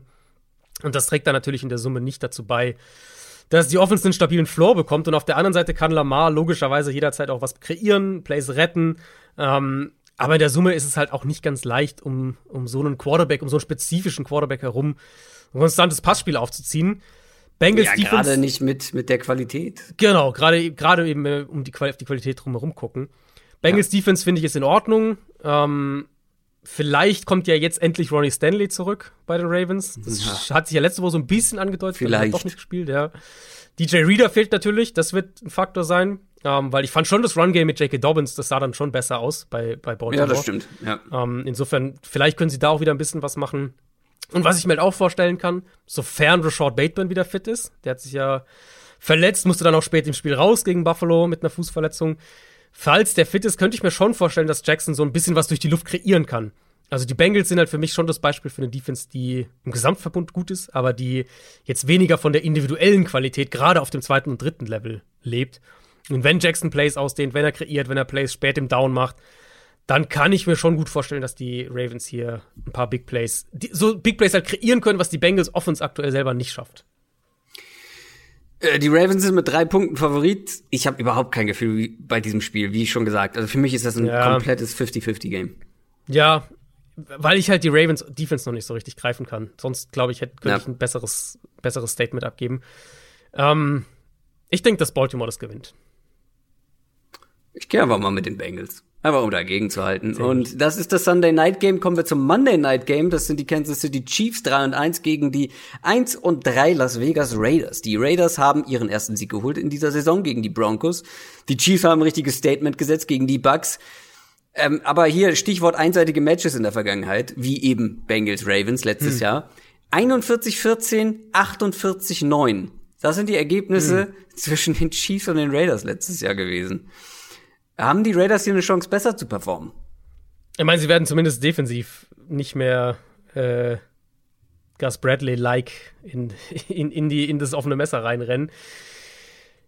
Ich weiß nicht, ob es einen großen Unterschied macht. Ich denke, sie werden, es wird nicht so eine deutliche Geschichte sein. Dafür ist da diese Explosivität ähm, ist einfach deutlich schwieriger für Offenses dieses Jahr auf, so, auf solche Punkte zu kommen, auch wenn die Chiefs es natürlich letzte Woche geschafft haben gegen, gegen Tampa Bay. Ähm, ich fand es beeindruckend, wie ausbalanciert sie waren. Wie sie mit dem Run-Game, was sie da alles ja. machen können. Das, ja. Und dann kriegst du halt diese Mahomes-Freak-Plays on top. Ähm, oder Raiders Defense. Pacheco sah richtig gut aus. Übrigens. Pacheco sah gut aus, ja. Und der Raiders Defense vertraue ich halt nach wie vor nicht wirklich. Ich, eigentlich sollten nee. die mit ihren Edge Rushern den Chiefs schon Probleme bereiten können, weil einfach Kansas City Chiefs ja. auf beiden Tackle-Spots, finde ich, immer noch wackelt. Mhm. Und das ist ja nun mal, das ist ja, wenn wir eine Qualität herausstellen bei der Raiders Defense, dann sind es ja eigentlich die, sollten es die beiden Edge Rushers sein. Auch Aber das Ding ist ja, da, ja, das Ding ist ja, also die Protection ist ja immer noch in Ordnung bisher, statistisch zumindest. Mhm. Und Patrick Mahomes, Stichwort statistisch, ist halt, ist halt unter Druck ja. wahrscheinlich der beste Quarterback, zumindest in dieser Saison. Und nicht nur halt gegen Blitz, sondern generell mhm. auch, wenn er dann. Ja, und sie haben halt auch so viele schematische Antworten, ne? was sie mit ja. Screens machen, Ball schnell raus. Also vom Matchup her, die, die, Chiefs Tackles gegen die Raiders Edge Rusher, das ist eigentlich schon klar zugunsten der Raiders, aber ja, ich weiß nicht, ob es so eine riesige Rolle spielt. Ähm, Coverage dahinter Nate Hobbs gegen Juju, das finde ich eigentlich aus Raiders Sicht auch ein ganz gutes Matchup. Also Hobbs, gegen die Broncos haben sie Hobbs dann ja häufiger nach außen gezogen. Das würde ich der hier. War richtig gut, ja. Ja, der war auch außen gut, aber das würde ich hier gar nicht unbedingt machen. Ich würde den schon eher auf Juju halten. Ähm, und wenn man halt das Run-Game und das Screen-Game kombiniert und Mahomes diese, keine Ahnung, drei Ausnahmeplays, die halt mehr oder weniger jede Woche hat. Und dann habe ich halt keine Ahnung, was die gegen Kelsey machen wollen. Ja, wollte es gerade sagen, ja. Dann, äh, ja, ja sehe ich halt nicht, wie sie diese Offense stoppen. Ja, und auf der anderen Seite die Raiders, ähm, können die vielleicht offensiv gut auftreten? Sah letzte Woche ja in Ordnung aus gegen eine eigentlich ganz gute Defense. Ähm, auch hier das Run-Game, Josh Jacobs individuell auch sehr stark gewesen. Mhm. Ähm, kann man hier zumindest mithalten? Ich, ah, ich habe ich hab da echt Zweifel, weil, also Jacobs, Jacobs finde ich hat halt individuell super viel rausgeholt.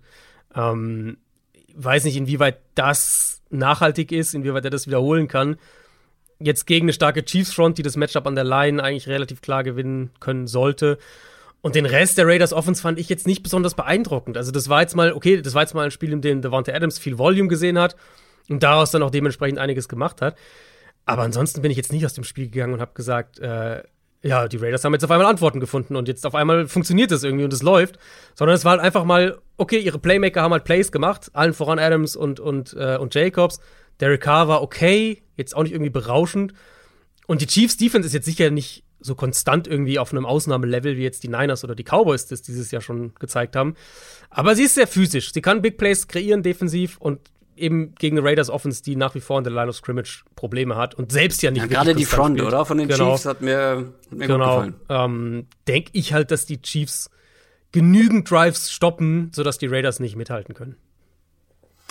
Das waren sie, all unsere Spiele. Noch ganz kurz, äh, die Chiefs sind mit sieben Punkten zu Hause Favorit.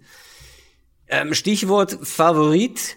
Ich bin aktuell Favorit, unser Tippspiel zu gewinnen. Kenny Pickett, aus technischen Gründen heute ohne mal äh, akustischen Jingle. Äh, weil ich führe mit zwei Punkten. Ich sagen, Deswegen darfst so, du auch anfangen. Das ist so Favorit, wie man irgendwie sagt, äh, keine Ahnung, die äh, ich will, jetzt, will jetzt kein Team reinreiten, aber ähm, das ist, die Ravens ist, sind Favorit gegen die Bengals. Es ist kein Gigantenduell, sagen wir es mal so. Na gut, also sprichst du eher so von, was hatten wir vorhin für ein Spiel? Äh, Washington, ähm, Washington ja, gegen genau. die Titans, ja. Das, das, ja. Ich finde, das, das passt. Das passt gut zu uns. Aber du liegst hinten, deswegen darfst du ja. vorlegen. Wie ja, nimmst du? Ich muss sagen, ich fand es diese Woche echt schwer, was Underdogs angeht. Ähm, und hab, aber du musst ja kein Underdog nee, ich weiß, Wie genau, gesagt, hab, also hab, man äh, kriegt, man kriegt den, äh, die Quote als Punkte gut geschrieben, wenn man einen Underdog mhm. nimmt. Wenn man einen Favoriten nimmt und den trifft, kriegt man immerhin einen Punkt. Und das ja. wäre ja 100 Prozent mehr, als du jetzt hast. Das ist, das ist korrekt. Ähm, ich habe überlegt, ob ich die Cardinals nehmen soll. Einfach wegen diesen fünf Punkten und weil ich noch nicht ganz aufgegeben habe, dass sie mal schnell starten. Aber ich bin auch an einem Punkt mit dem Team, wo ich es halt einfach erstmal sehen will. Ganz simpel. Und deswegen mache ich auch genau das, was du gesagt hast und nehme die Packers über die Giants. Die Packers über die Giants, du gehst mit dem Favorit. Mhm. Ähm, alle alle Mathe-Experten haben bestimmt schon in die Tasten gehauen. Von 0, 100 Prozent sind ja 0. Oder? Ich, ich habe überlegt, ob ich was dazu sagen soll, aber ich dachte, ähm, ja. nach zwei Stunden 15. Nee. Äh, ja, du gehst auf Nummer sicher, ich gehe auf Risiko. Mhm. Ich mache das, wo sich alle freuen würden, wenn das passiert, außer Patriots-Fans. Ich glaube, jeder gönnt den Lions jetzt endlich mal einen Sieg. Und gegen Matt Patricia auch noch. Gegen Matt Patricia und ich glaube, die Lions gewinnen.